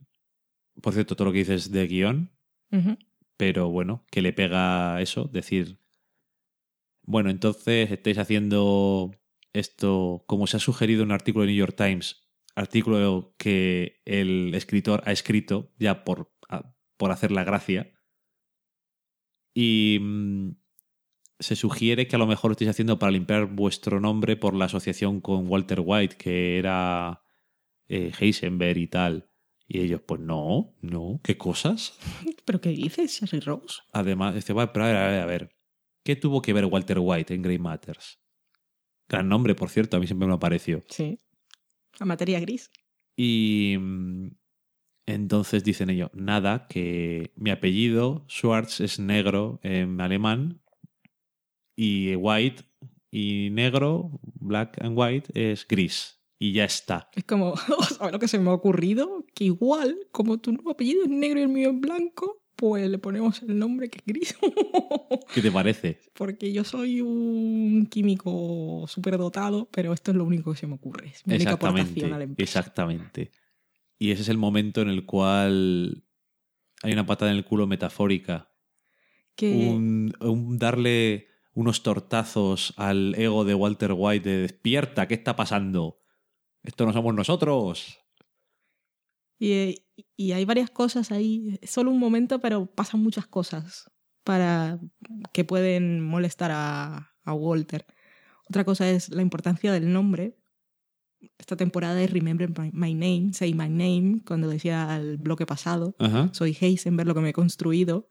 Ahora soy un don nadie que se está muriendo, que tengo un nombre falso, nadie me respeta y aquí lo único por lo que se me da crédito es por un nombre. También me hace gracia. Ajá. También por cierto, se sugiere, sugieren ellos en la entrevista que él no es Heisenberg, que eso es una cosa que se han inventado por ahí. Es un y buen que hombre. es un buen hombre, muy dulce, inofensivo. Y que, bueno, que está por ahí perdido y tal, pero que nada, que tonterías, que no es un Kingpin ni nada y que a la empresa no aportó nada. Y entonces dice esas cosas que en una en una escena con menos sutileza se levantaría y diría, y diría como que no me cago en Dios. y se pondría a tirar cosas contra Que no hace falta porque tú mismo ayer viendo el episodio dijiste que te había, habías te habían hecho sentir lo que podía estar sintiendo Sí. Walter White en ese momento. me hicieron, o sea, yo en ese momento sentí como me- como el, la- el fuego en el interior de Walter White lo sentí solamente con la cara que ponía Brian Cranston, que no era nada exagerado tampoco, era No. como Es que no hace falta un más. despertar que tenía de repente de lo acabado que estaba, porque eso era tocar fondo, es donde había llegado, a entregarse, una cosa que es, nunca jamás hubiera hecho, Ya no le quedaba nada más. y entonces ahora le queda algo. Demostrar que es alguien, no sé yo si matar a esos dos, pero bueno, eso es aparte, es simplemente eso. Y me hizo gracia que lo comentaba, que le iba a decir, le iba a decir yo, pero justo en el episodio de Talking Bad lo, lo decía Adam Scott, que era uno de los invitados random, Mm. aunque supongo que es, sí, random, pero bueno, gente que le gusta Breaking Bad, porque al final todo el mundo que está allí yo creo que le gusta Breaking Bad, eso Se se, nota. se nota. Y es que realmente esa empresa es, es todo de la serie, porque eh, es lo que más le ha jodido de todo. Pero Es, eh, nosotros ya lo hemos comentado Sí, en sí. episodios anteriores. Pero que bueno, era- Que, que Heisenberg siempre ha estado ahí. que es muy relevante que vuelva ahora al final como un catalizador Sí. para que despierte de su estado de letargo, que sí, estaba ahí de otro modo, pero era Heisenberg o llámalo X. Es que es como Walter White la persona y su ego es Heisenberg. Ego, sí. Y ese ego, cuando es- está como la chispa siempre ahí, en cuanto lo encienden, es pólvora. Es lo que se llama alter ego, pero bien, literalmente. Y, y eso es muy relevante que sea, en, que sea Grey Matters lo que, lo que vuelva ahora a encenderle. Porque cerrando círculos. es lo que es que además recuerdo, claro, bueno, en la anterior tanda de episodios de la quinta temporada que volví a sacarlo. Sí. Estoy en el negocio del imperio. Tú sabes lo que vale ahora esta empresa. Yo la fundé, vendí por 5 mil dólares. Mm. ¿Y qué está pasando? Pues que me he quedado sin nada. Ahora no voy a renunciar, no voy a renunciar nunca a nada de lo que puedo conseguir. Que en ese momento es. Yo, yo Walter White, no soy nadie. Yo soy Heisenberg en ese momento. Yo, mi ambición no tiene límites. Y quiero que mi nombre se recuerde, que ahora se recordará. Es porque siempre tiene una sensación de de que merece, de que necesita que le den lo que merece, lo que él se ha ganado. Que nunca ha tenido reconocimiento por nada. Exactamente. Y entonces cuando le conocemos al principio de la serie es una persona que ya sabe que ha perdido millones, potencialmente lo que sea, miles de millones de dólares por no seguir en la empresa por esas cosas awkward que tenía con la mujer Con Gretchen. y está totalmente amargado en la, viviendo en la mediocridad de tener dos trabajos, uno que le medio emociona, que es el ser profesor, pero por decir algo, No lo reconforta. no demasiado. Y no- el trabajo de profesor, seguro que hay muchos profesores que seguro que nos escuchan y tal. Yo, para mí, nunca es un trabajo que se reconozca como debe ser. Y es uno de esos trabajos que a veces me da la sensación de que en Estados Unidos no tanto, No es agradecido. que es más en España, que no se le respeta nada el trabajo de profesor. Y me da la sensación de que en Estados Unidos siempre es como. Recuerdo aquel profesor que tenía que me incitó a hacer no sé qué en la vida y acabo siendo millonario. O el profesor este es el copón. Pero aquí en España es como para reírte de los profesores que tenías antes, Hmm. cuando no se toma en serio mucho el, el trabajo que hacen. Y bueno, dicho esta, este canto al profesor, eso, tiene dos trabajos que no le llenan y ni siquiera consigue con eso llegar a fin de mes. Y, es, y entonces cuando tiene este momento del cáncer es la parte de quitarse el miedo de morir porque cree que va a morir ya. Que aparte es una cosa que siempre cuando veía House o Grey's Anatomy o estas series, que siempre digo, juega, aquí atienden a cualquiera y se tiran ahí una semana y dos semanas investigando y tal, los seguros. Esto siempre digo que a la gente en Estados Unidos le gustan esas series de médicos porque es como un mundo de fantasía. Digo, ojalá cuando yo me enferme tenga un médico que, que se dedique tanto a mí y que no tenga que mirar yo la factura. Ojalá no te enfermes nunca. Y en ese, en- por ese lado, Breaking Bad tiene su punto de. Al final, es un hombre que se mete en esos líos, aparte de que siempre lo hemos dicho, de que tenía la semilla de Heisenberg, siempre ha estado ahí, porque es un hombre frustrado, pero que todo llega en ese momento, porque ¿qué haces? Con dos trabajos a medio tiempo que no te llegan para vivir y luego pagar un cáncer. Exactamente. Bueno, un cáncer no, un tratamiento, perdón. Voy a pagar. Eh, tome, ponga un cáncer, Lo por siento. favor. Eh, ojalá no te enfermes nunca, pero ojalá si te enfermas alguna vez todavía tengamos seguridad social, que yo sé que la gente se queja mucho, pero no, realmente no somos conscientes. De esas cosas que dicen, no sabía lo que tenía hasta que lo perdí. Ojalá no hablemos de perderlo nunca, aunque todos los días parece que vamos hacia allí en España, pero ojalá no perdamos nunca porque no sabéis la suerte que tenemos. En fin, un episodio diferente y lo bueno es que me da la sensación de que todos estos episodios de la última tanda han sido muy buenos, como poco, pero todos han sido como muy diferentes Sí.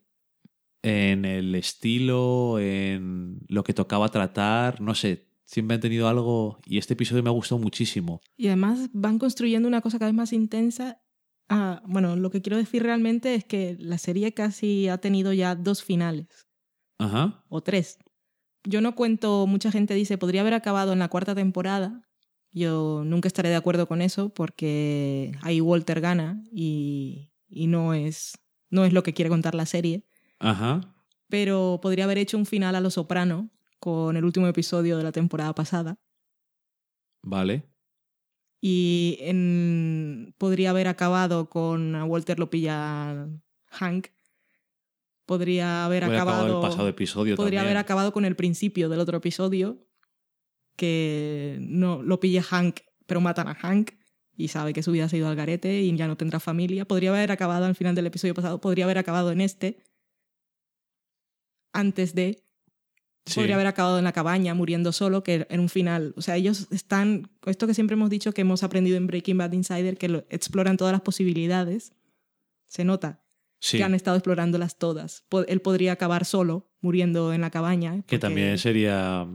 Podría ser otro final y yo lo habría aceptado. Y saliendo todos los días durante meses diciendo eh, mañana y, y muriendo allí solo y otro se lleva su dinero y adiós. He tenido un montón de finales posibles, así que yo sé que el que me están preparando va a ser el mejor de todos. Yo entiendo por qué el episodio pasado le gustaba, ese es su preferido, de Vince Gilligan, pero nunca tuve la sensación de que a partir de, de ahora iba a ser todo cuesta abajo, que decía de coña. Pero este episodio me ha gustado muchísimo. En una forma totalmente distinta. Por cierto que, otra chorrada, Aaron Paul hacía sus cosas de... no tenía doble. ¿Ok? Y, y decía... ¿No, ¿No le escuchaste tú esa parte? No, no llegué a Aaron Paul. dice que tenía un arnés que le comprimía la entrepierna hasta tal punto que parecía que tenía solamente un huevo, que el dolor era insoportable, pero que quedó bien y tal. Bueno, va bien porque su personaje tampoco se lo, está, lo esté pasando bien. No, O sea que Yo digo eso- realismo. aprovecha el dolor, mételo en el personaje. Mm. Y ahora uno de esos momentos de como venís a casa os contamos cosas, que tuve mi meltdown ayer cuando acabó el episodio me puse a llorar, que Dani lo achaca también a que había dormido poco y era así como Ajá. que estaba muy cansada y, y todo el episodio fue como de mucho estrés.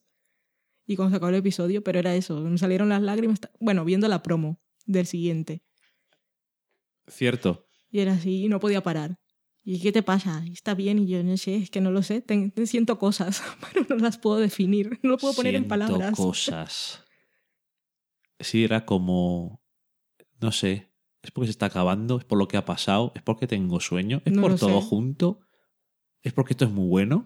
Eh, Como decías tú, esto es síndrome de Stendhal. Sí, eso fue lo único que pude decir. Esto, esto es Stendhal al final. En fin, sea lo que sea, desde luego los últimos episodios de Breaking Bad nos están haciendo sentir cosas y nos están haciendo sentir cosas en el buen sentido. Aunque no sean cosas buenas siempre, pero en el buen sentido. Pues nos hacen sentir cosas. A mí me gusta que me muevan por dentro. Bien, pues eso que- a eso que me refiero, pero no puedes decir que te hacen sentir cosas buenas. No, pero me hacen sentir cosas. Bien, pero eso no, no es necesariamente bueno así dicho. Mientras sea ficción, pueden hacerme sentir lo que quieran y removerme y hacerme llorar. Pero puede ser vergüenza ajena por lo mal que está escrito un guion. Pero eso ya yo no lo llamo hacerme sentir cosas. Eso es provocarme sentimientos desagradables. Sensaciones, ni sentimientos. Eso es voy a vomitar. De acuerdo.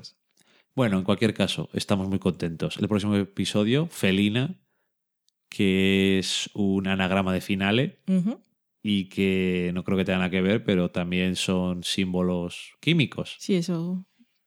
Que me hace gracia porque salí en un sitio y he visto esta semana como 20 tweets, de esos que luego hacen retweets, como de gente, "Mi- mira lo que se me ha ocurrido. Ok. Y están escritos, odio cuando eso ocurre, ocurre tantas veces Sí. que hacen copy-paste y dicen, mira, esto lo he dicho yo, yo, pero si llevo dos semanas viéndolo, te odio. Ah, Pero bueno, ¿cuáles, eh, en fin, ¿cuáles son los la traducción química? hierro, litio, sodio. Todo podría tener que ver con sangre, sudor y lágrimas o, vamos, sangre, sudor y drogas. Ujú. Esos son cosas nuestras. Eso creo que no lo hemos visto en ningún lado. ¿No? ¿El qué? ¿Eso lo hemos visto? ¿Lo qué? Lo de sangre, sudor. Sí, ¿Eso sí? Vale, pues es que ya no me acuerdo. su- sangre, sudor y lágrimas. Y el sudor creo que no estaba. Era sangre, lágrimas y drogas. Hmm. Vale. Siendo el litio las drogas, porque es una Sí. de esas cosas que seguro que habéis escuchado alguna vez. Bueno, que tenemos ahí. Pero bueno, eh, Veremos el flash forward, yo no voy a especular nada. Tenemos armas para matar un regimiento y tenemos el, la ricina, que es ricina en español, no ricina.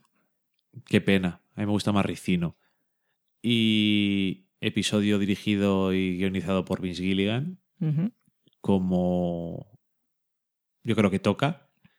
Y, y después tendrá, por cierto, un episodio especial de Talking Bad de una hora, justo después, no después de lo Winter Sun ni nada. Ah, Y nada más, nosotros creo que esta parte no entró en el especial de los Emmy, que contamos que lo íbamos a ver con gente, no.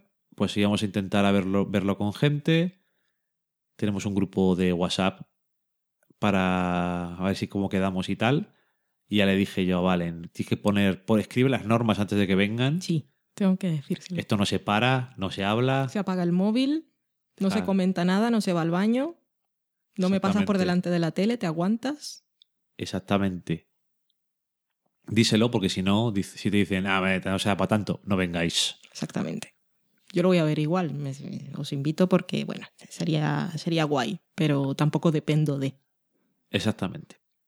Bueno, pues nada, la semana que viene ay, comentaremos el final de Breaking Bad junto con otras muchas cosas probablemente, pero bueno, ya veremos qué es lo que toca, lo que nos entre. En cualquier caso, ahora nos vamos a la cata de pelis.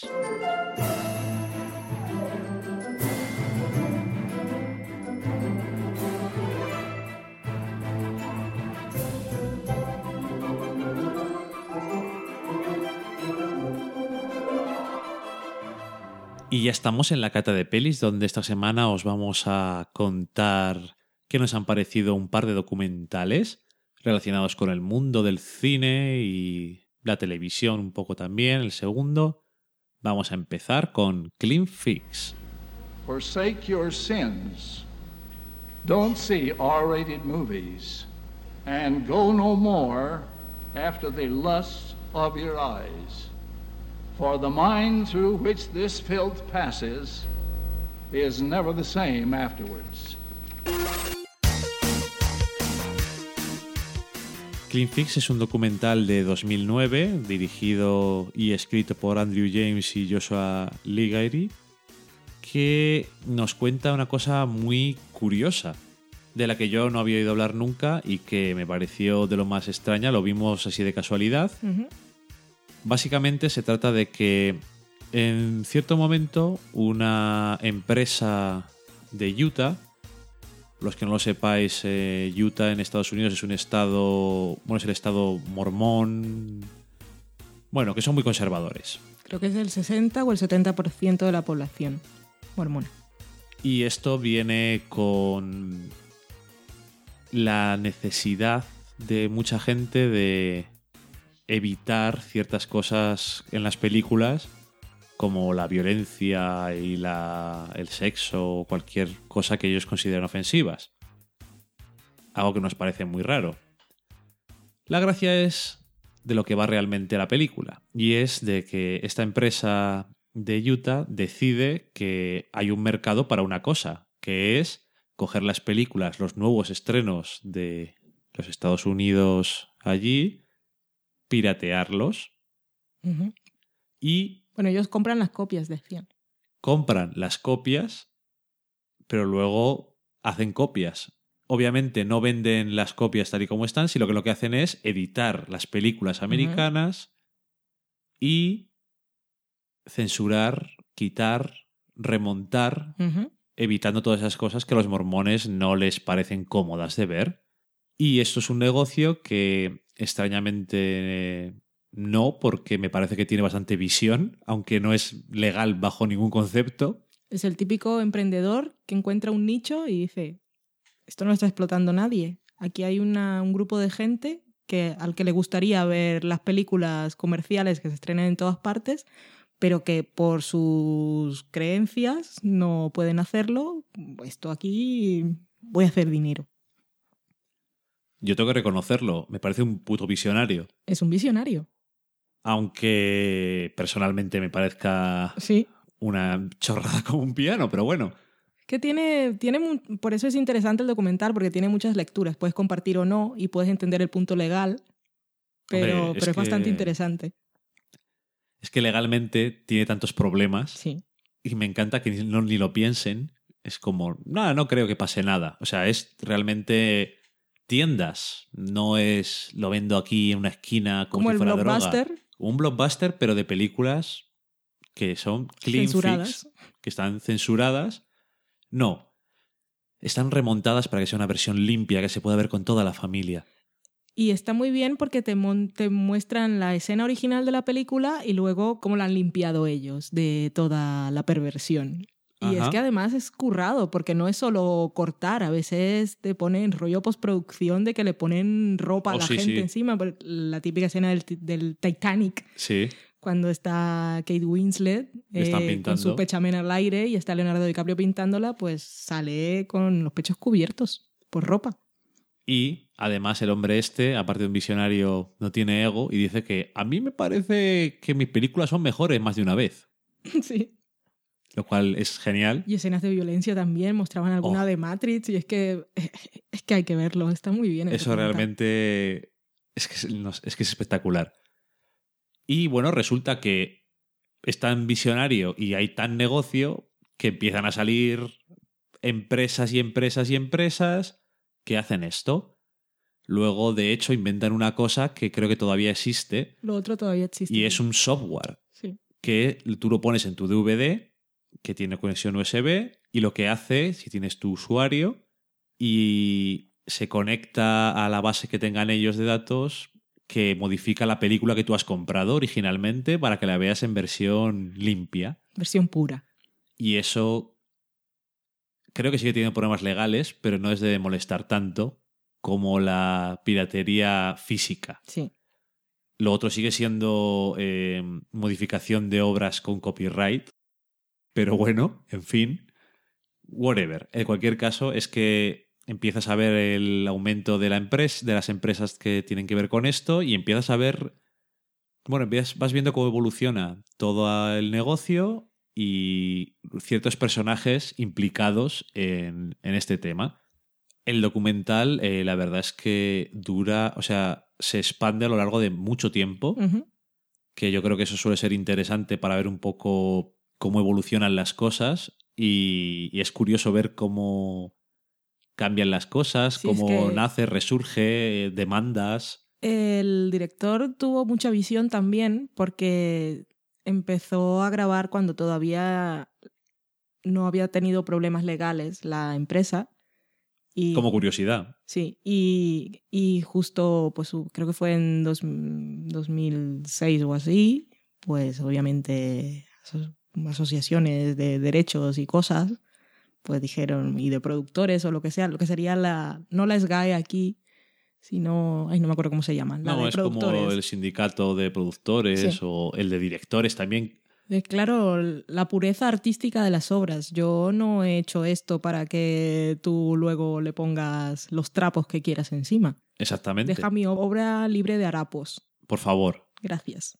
Y, y bueno, en fin. Luego tiene algunos giros curiosos de esos que solamente la vida real puede dar, que algunos son un poco clásicos, otros no tanto. Y la verdad es que es una cosa muy curiosa porque eh, yo creo que la mayor parte de la gente fuera, bueno, fuera de Estados Unidos y probablemente en Estados Unidos tampoco tanto, fuera de Utah, me imagino, no tienen ni idea de que esto existe. Mm. Al final tuvo un poco de movimiento mediático, pero tampoco el suficiente.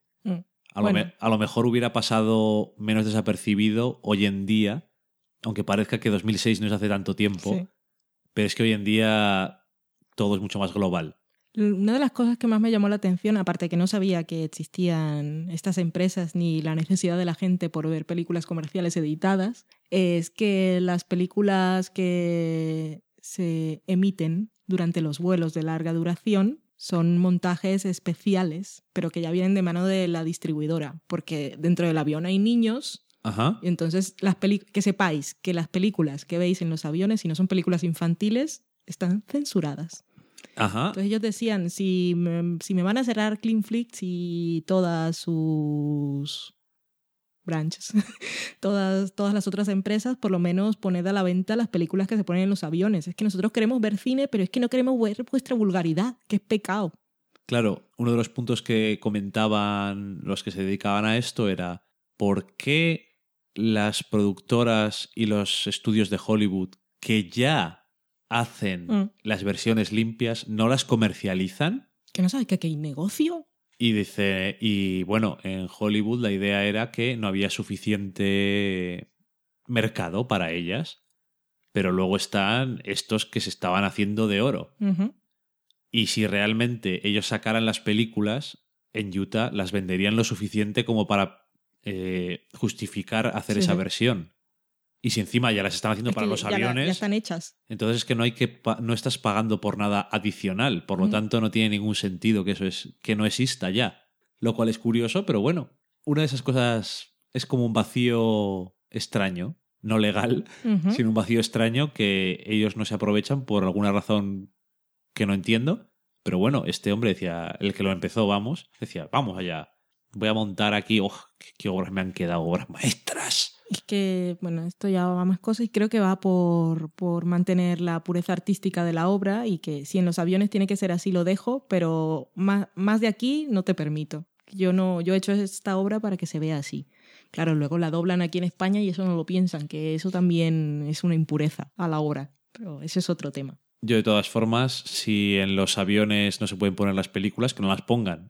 Solamente que las pongan en los que tienen televisiones individuales. Mm. Es que no sé. Bueno, eso, En ya, fin. eso ya es otro tema. Bueno, Esta chorradas. película nosotros la vimos, este documental lo vimos en Netflix. Sí. De todas formas, si no tenéis Netflix y no la encontráis por allí, hoy encontré una web, pero ahora no tengo el nombre, que hay que investigar más porque te registras con tu usuario de Twitter o de Facebook y puedes ver algunas cosas que son como demasiado outsider, pero estaba Cleanflix completa con, sub, bueno, closed caption en inglés. Ajá. Y además salía el logo de Hulu y salían anuncios, pero se puede ver a través de la web y no tiene nada que ver. Bueno, que si alguien está interesado nos pregunte y ya, ya lo pondremos por ahí. Vale. Que me lo, me lo reenvié por email, pero ahora no lo tengo claro. De acuerdo. Bueno, pues ahí está, una cosa curiosa de la que no sabíamos nada.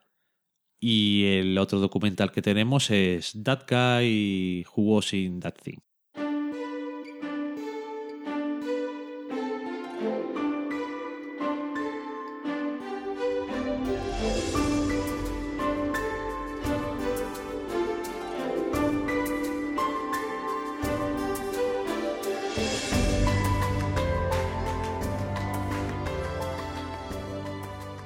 Este documental que podemos traducir como ese tío que salía en aquella película, que es una cosa que os pasará constantemente, que estáis viendo cualquier serie o cualquier película y os suenan caras. Yo lo he visto en alguna parte o lo he visto en miles de partes, nunca me aprenderé su nombre. Es un documental, este no tiene así como ningún atractivo estilístico ni de narrativa, es un documental de esos que dicen Talking Heads, que es gente hablando todo el tiempo. Pero entrevista a unos cuantos actores típicos secundarios, creo que eran 16 o así. Es un documental del año pasado y está dirigido y escrito por Ian Rumain y Michael Schwartz. Y eso, pues me entrevista a 16 actores típicos secundarios que cuentan las aventuras y desventuras de los actores que no son famosos, porque claro, estamos acostumbrados al glamour y a gente que tiene trabajo fijo y puede vivir de ello, pero hay otros que son secundarios que los contratan a veces sí, a veces no, y que ruedan pilotos que nunca ven la luz y que tienen que hacer otros trabajos para mantener su vida. O a veces que son secundarios tan clásicos de una cosa en concreto que tienen la suerte de que siempre les llaman y dicen, y dicen ellos. O qué suerte aquel que está encasillado. También. Porque Es que eh, comentaba más de uno, tengo una cara para una para policía, por ejemplo. Entonces decían que eso era su mina de oro. Que decía alguien, ah, que que salía un policía. Sí, hombre, el, eh, llama al tío este que salía en esta película. Ya está. Y otros que decían que mientras eran jóvenes y no apuestos, bueno, mientras eran jóvenes nunca encontraron un trabajo hasta que ya tuvieron una cara de hombre cuarentón que se encasillaba en algo. Ajá. Dijeron, a partir de aquí, pues mira, ya soy, ya soy el típico policía, el típico policía gruñón, el típico policía buen- buena gente, Sí, exactamente. que es como siempre dice, alguien para morir, Sean Bean. Ya, pero menos famosos que son Bean. Sí, pero que hay mucha gente que es así, necesitamos a alguien y entonces te ponen... Sí, o necesitamos un psicópata para este episodio. Por ejemplo, eh, Creepy de- Todd no puede hacer una comedia romántica de verdad en su vida. Siempre será creepy, aunque haya hecho Friday Night Lights, que no sé cuál era su personaje, pero tiene una cara de... Sí. no puede ser el galán Pobre de Jesse telenovela. Clemens. Pero desde luego no, estos son todos actores más de 40 Sí. tacos y, y es eso, es, sobre todo es un, un documental que es muy gracioso. Sí, es mm, gracioso, con- no sé, muy entrañable. Es muy entrañable que son todo gente, pues yo que sé, por ejemplo, eh, Zeiko Ivanek, que todo el mundo le conoce de algo. y, y que de ese no sabemos el nombre, porque otro que salía es David Lee, de The Good Wife, y ahora estaba viendo los nombres aquí para decirte cuál es y no sé quién es. Su nombre no lo sé. Sí, yo sí que lo sabía. Yo diría Wade Williams, pero porque los otros me suenan raros. Pero... No, pues ese no es. Wade Williams es el que hacía de Bellic en Prison Break. Ah, el tío ese de aquella serie. Exactamente. Y el que tú dices es. Pues no me acuerdo de cuál es. Por ejemplo, sé que Paul Guilfoyle es el tío de policía de CSI Las Vegas. Ok. El calvo así bajo. Y es ese. Y eso, que sonarán las caras de casi el todos. forense de CSI Nueva York. Ese tío. Dice, a mí me dieron el papel porque justo llevaba las gafas ese día y dicen, te le pega mucho eso. ya está. Casualidad. Y es- cuentan ahí que tienen que ir a todos los castings, porque, bueno, porque están esperando que les llegue algún trabajo y nunca saben cuál va a ser el bueno. ¿No? Y cuentan algunas historias así deprimentes también, algunos que dice que ella estaba, eh, igual me iba a suicidar, que llevaba, eh, no podía pagar el alquiler y de repente me salió un trabajo. No sé, es un... A mí me gustó mucho, fue como un gran descubrimiento. Sí, luego está el hombre este que sale. Es que es muy triste que no sepamos los nombres, pero yo creo que ayuda a vender el documental porque se trata de eso también. El que salía en Deadwood, que ahora tiene un papel eh, secundario pero constante en Psych, Es que no veo Psych. pero No sale siempre y tiene así un pelazo. En David fin. Lynch. No. Pero bueno, eso, que son todo actores que a veces tienen suerte, a veces ninguno de ellos tiene muy mala suerte, porque siempre les llaman para algo, pero han tenido muy malos momentos. Pero siempre tienen un papel o un momento en el cual consiguen que se les medio defina por algo y a partir de ahí pues van medio tirando, Sí. tirandero. Y te ponen allí eh, la im- sobreimpresión. Igual cuando los estaban entrevistando aún no tenían un trabajo y dicen ahora está, es regular en tal serie Ajá. o ha, sido- ha tra- salido en tales películas. Está bien. Sí, eso es todo gente que les ves la cara y dices, me suena de algo. Está Es muy que- bien el título. Pero es que eso, además, son tan. O sea, son perfectos para este documental, porque es que son realmente. Les ves la cara y dices. "Eh", y no sé quién es. En fin, gracioso.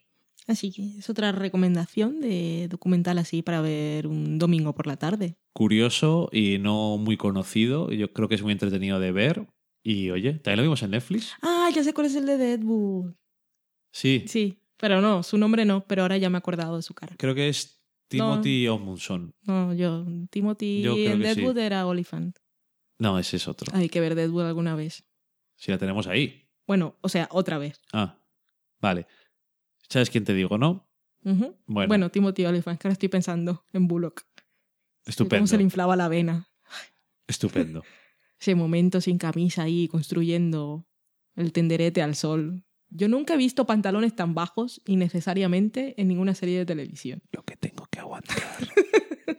Lo que tengo que aguantar. Pues no se ha cortado el pelo. No lo sé, hace tiempo que no lo veo, no fue a los semi. O no o enfocaron a tan poca gente.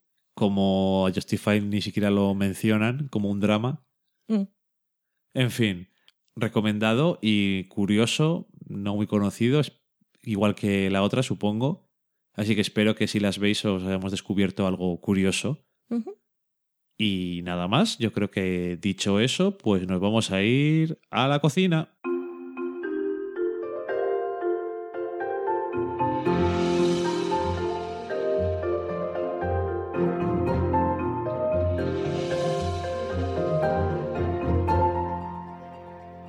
Ya estamos en la cocina donde vamos a empezar hablando de un concurso de comida, cocina, que es curioso y del que no habíamos oído hablar nunca, que es Supermarket Superstar. This is the story of inspiration. Everything is at stake for me. This is my big shot. The concept is if you have a great food idea, how to get it on supermarket shelves. I've been working on this recipe for almost 12 years. I have sacrificed my money, my parents' money, other people's money. We'll help them take their recipe With this label, they're not going to pick it up. This is a brilliant brand name. and build an empire. Who will be the next supermarket superstar? I'm this close. Supermarket Superstar. Supermarket Superstar es un concurso en el que las dependientes de supermercado compiten por ser la mejor Hannah Montana del super del barrio. No, ese no es, ese es Eh, otro. Es que tiene nombre de Superstar. Voy a cantar una canción. En lugar de decir, Las reponedoras. por favor, ven ali- eh, alguien que vaya a limpiar el pasillo número 7. O sea, Ajá. alguien se pone a cantar. Pasillo número 7. ¡Socorro!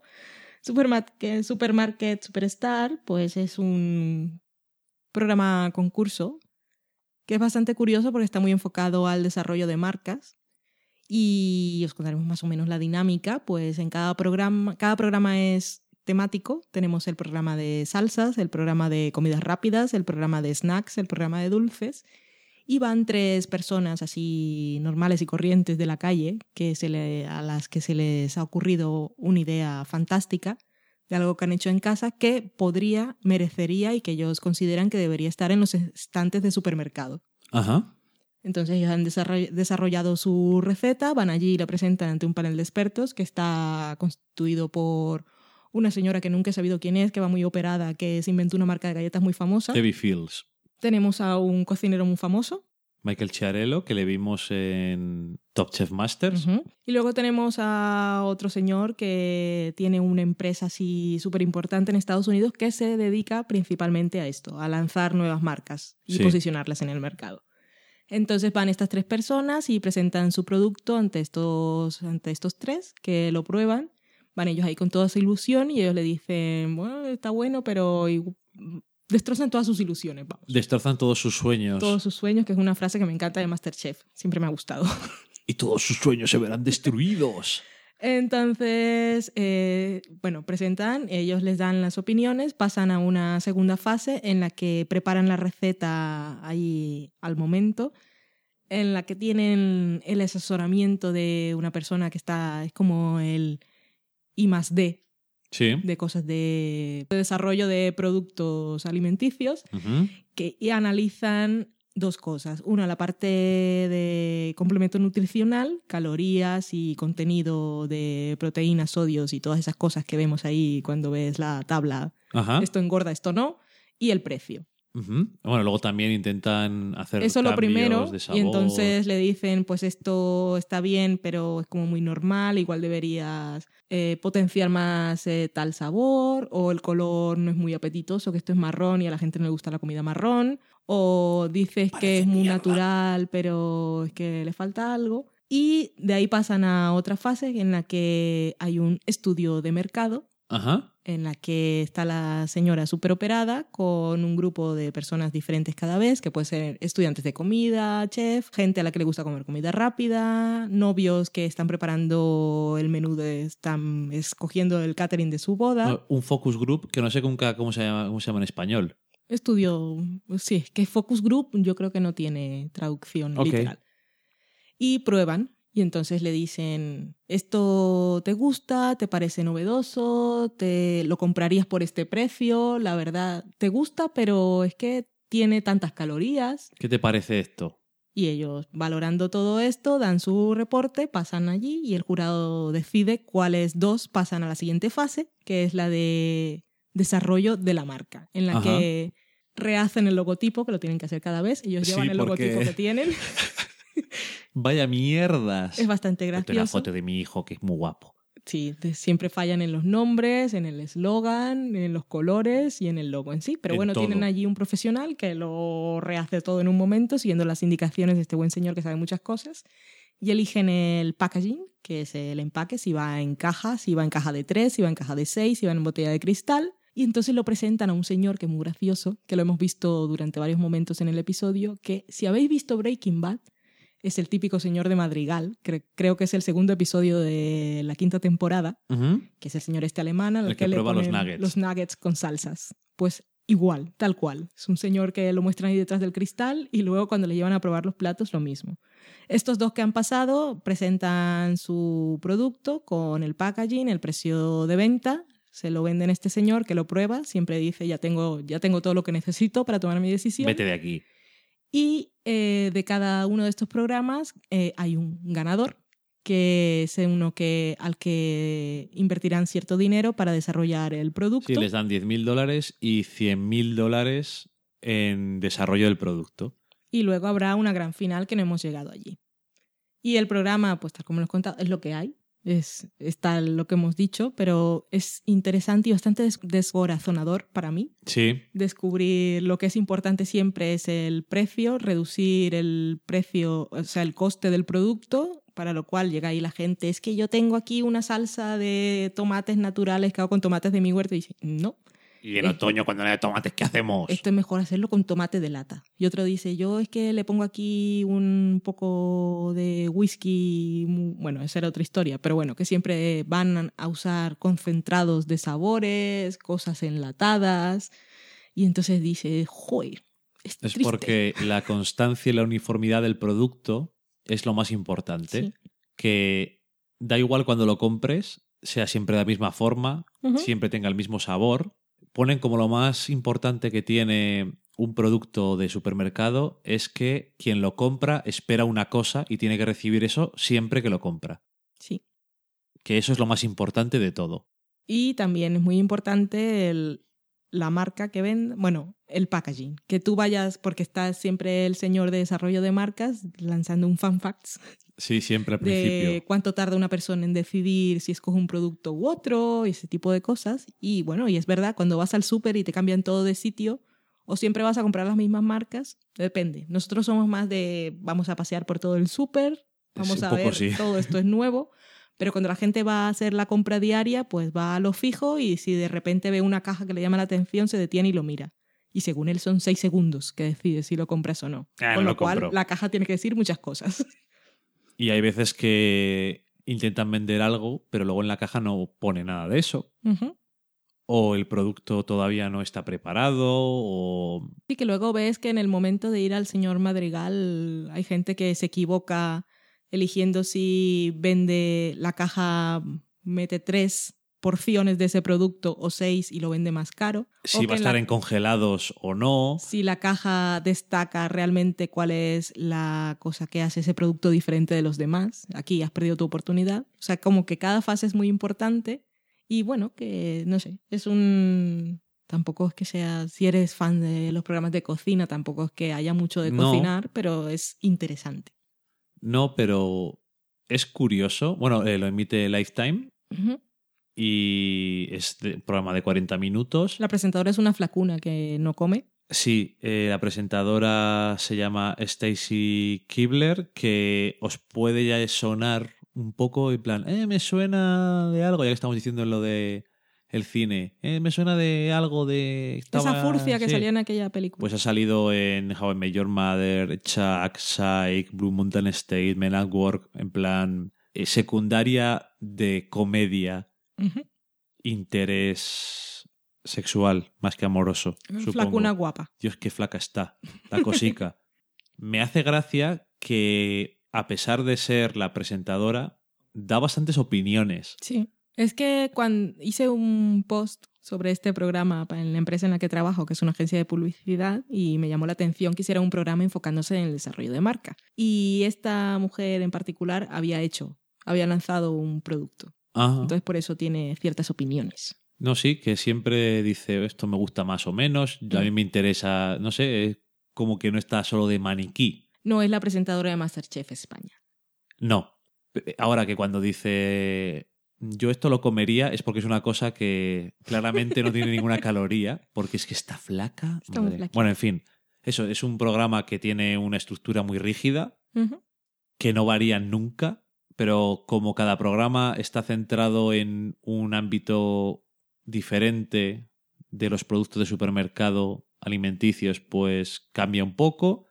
Y eso que es como interesante. Sí, y Es tú diferente. como espectador, consumidor potencial de productos, también te pones en esa posición, dirías, yo esto lo compraría, esto no. ¿Cómo es posible que esto no esté en los, en los estantes ya? Y luego cuando el hombre de Madrigal toma las decisiones, alguna vez dices, yo esto le veo mucho potencial y seguramente en el futuro me daré cuenta que tú te has hecho millonario y yo te he dicho que no, pero es que ahora en este momento no, no le veo mercado. Son todo cosas de...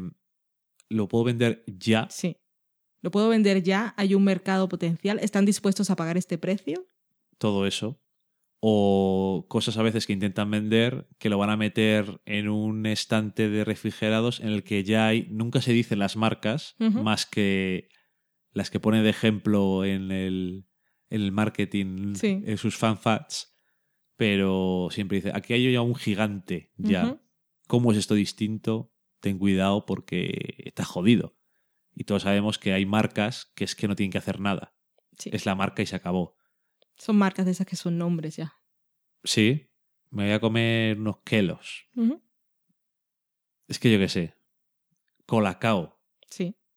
Aunque en Squeak también, pero bueno. Yo soy de Nesquik, pero bueno. Pero no. bueno, es como. Si voy a un bar, claro, yo no porque pido café, pero nunca pediré un Nesquik, pediré un Colacao. O Coca-Cola. Mm. Yo qué sé. Cuando te dicen, no tengo Coca-Cola, tengo Pepsi, dices, uff.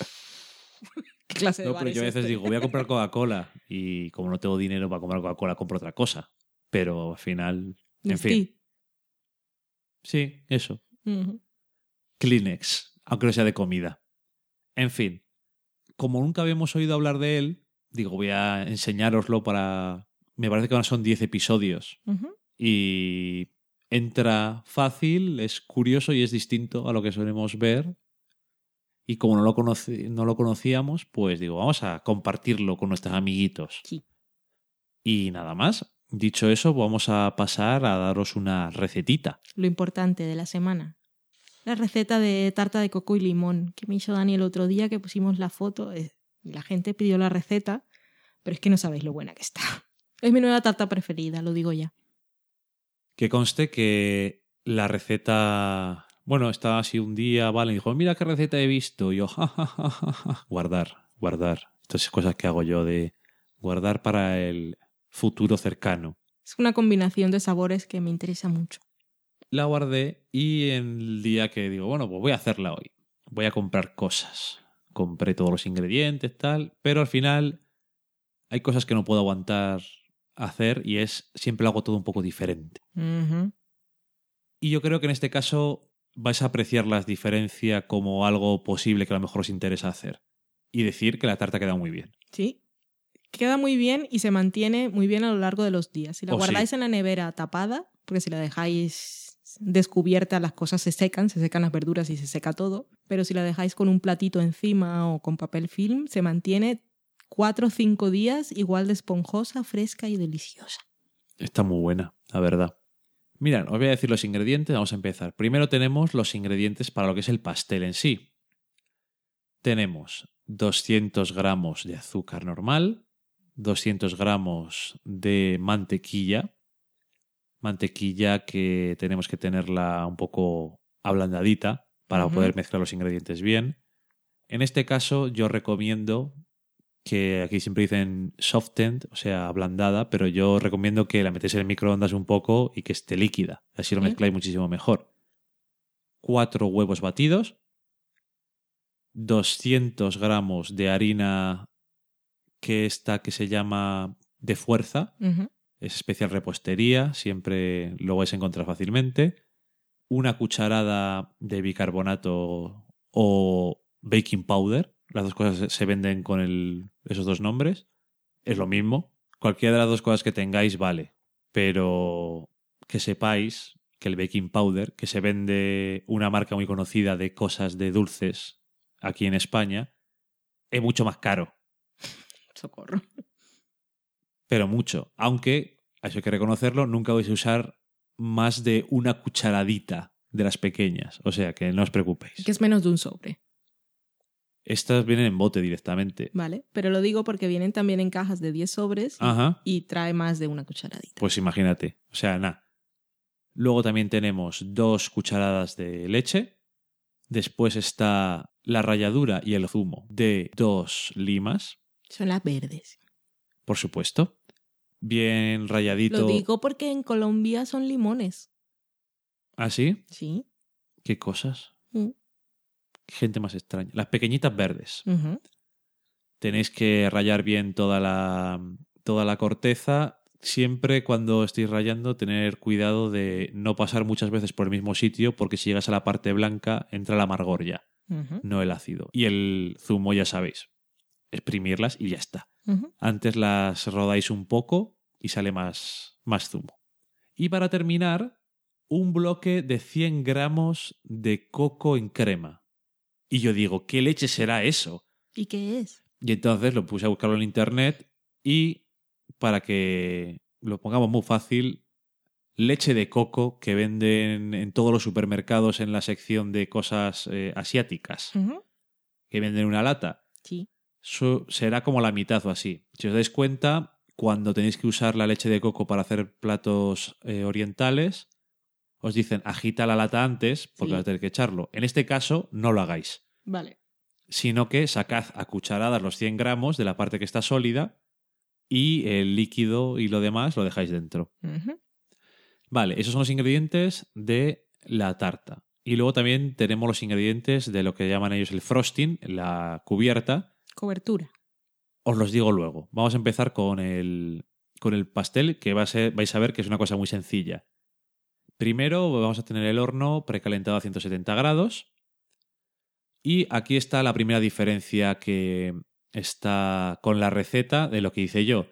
En la receta original lo que hacen es cocinar dos bizcochos, dos pasteles base, y después ponerles uno encima del otro y en medio poner frosting. Yo solamente hice uno.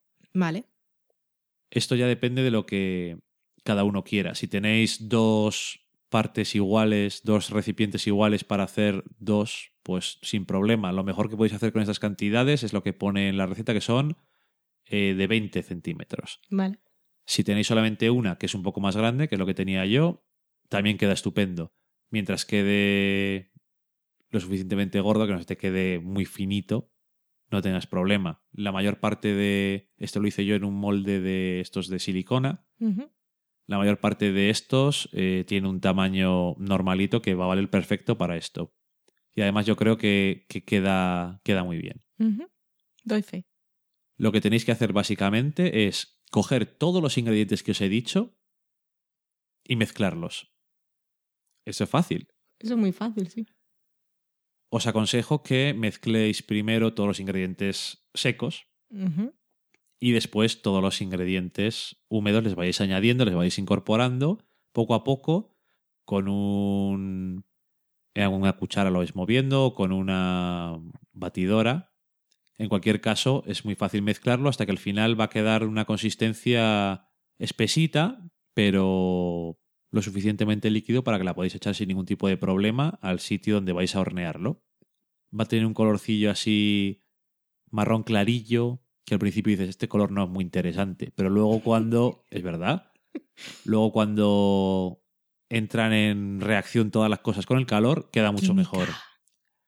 Science Beach. Y lo que tenéis que hacer es meterlo en el horno y dejarlo a- aproximadamente durante 20 minutos hasta que por la parte de arriba quede más o menos doradito. Yo os recomiendo que lo pongáis con el horno a la fuerza por debajo para que suba mucho mejor. Y por ejemplo, los 18 minutos o así lo ponéis arriba y abajo para que le pegue un poco de fuerza por la parte de arriba y se tueste un poquito más que queda muy bien. Enseguida la forma de saberlo es que lo vais a tocar con la mano y vais a ver si está hecho o no está hecho, pero vamos, en 20 minutos se hace perfectamente. Antes de seguir trabajando con ello, lo mejor que podéis hacer es directamente lo metéis al frigorífico o si vais a seguir con la receta después de mucho rato, dejarlo fuera. El caso es que se temple y se enfríe antes de seguir trabajando con ello. Si tenéis prisa, mejor meterlo en el frigorífico y seguís haciendo el frosting. Ok. Entonces ahora vamos a tenemos el frosting. Lo que hay que hacer es coger dos huevos, coger 200 gramos de azúcar, azúcar glass, media cucharada de extracto de vainilla. Yo no eché, Teníamos. no eché. Sabía que teníamos vainilla, pero no eché. Es que a mí la vainilla no me llama mucho la atención y yo creo que queda bien así. Sí, queda bien. De todas formas, es media cucharada y siempre le da un toquecito especial, pero yo creo que el coco y la lima son dos sabores que se complementan muy bien y no hace falta otra cosa. Eso te lo enseñé yo. Sí, pero lo- ahora, ahora lo sé, ya lo puedo decir. Vale. Yo reparto la palabra. Y después también nos haría falta eh, esto que suelen vender además bastante fácilmente se puede encontrar, es el coco rallado o coco en polvo, como lo prefiráis. Es mejor el rallado porque tiene un poco más de textura y un poquito más de gracia. Entonces lo que tenéis que hacer es coger las dos claras del huevo y batir hasta que te quede bien esponjosito. Punto de nieve. Sí, que puedas hacerle picos. Después, una vez que tengas hecho, hecho eso, no se te va a bajar al momento, o sea que lo puedes dejar ahí hecho. En otro lado, lo que tienes que hacer es calentar una sartén. No, si tienes, por ejemplo, 10 niveles, no tienes que ponerlo al 10, ni al 9, ni al 8, sino a la mitad, un poquito más. Seis. Y, y ahí tienes que echar el azúcar y cuatro cucharadas de agua. O sea, hacer un sirope. Ok. Vale, yo utilicé 70 gramos de azúcar.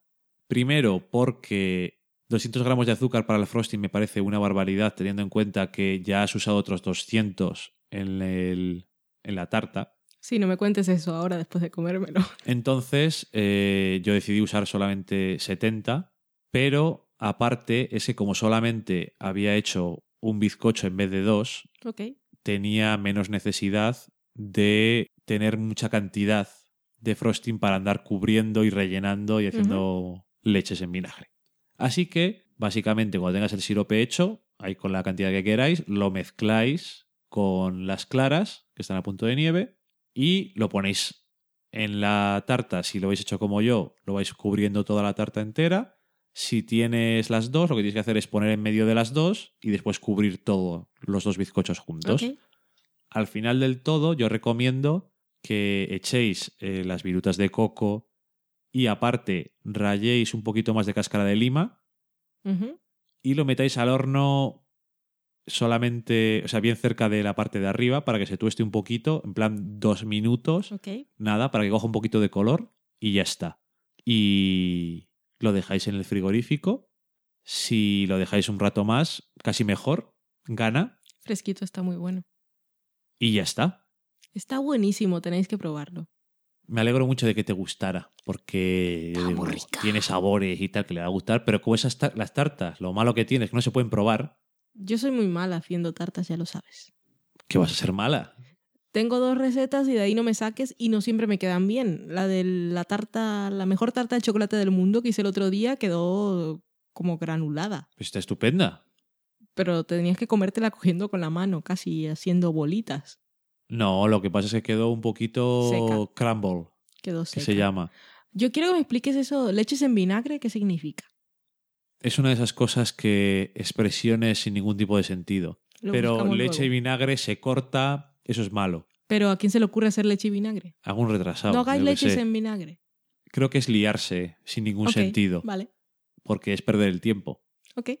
O a lo mejor no, porque separas el suero. Bueno, en cualquier caso, es una receta que ya os digo, es, en el fondo es muy sencilla.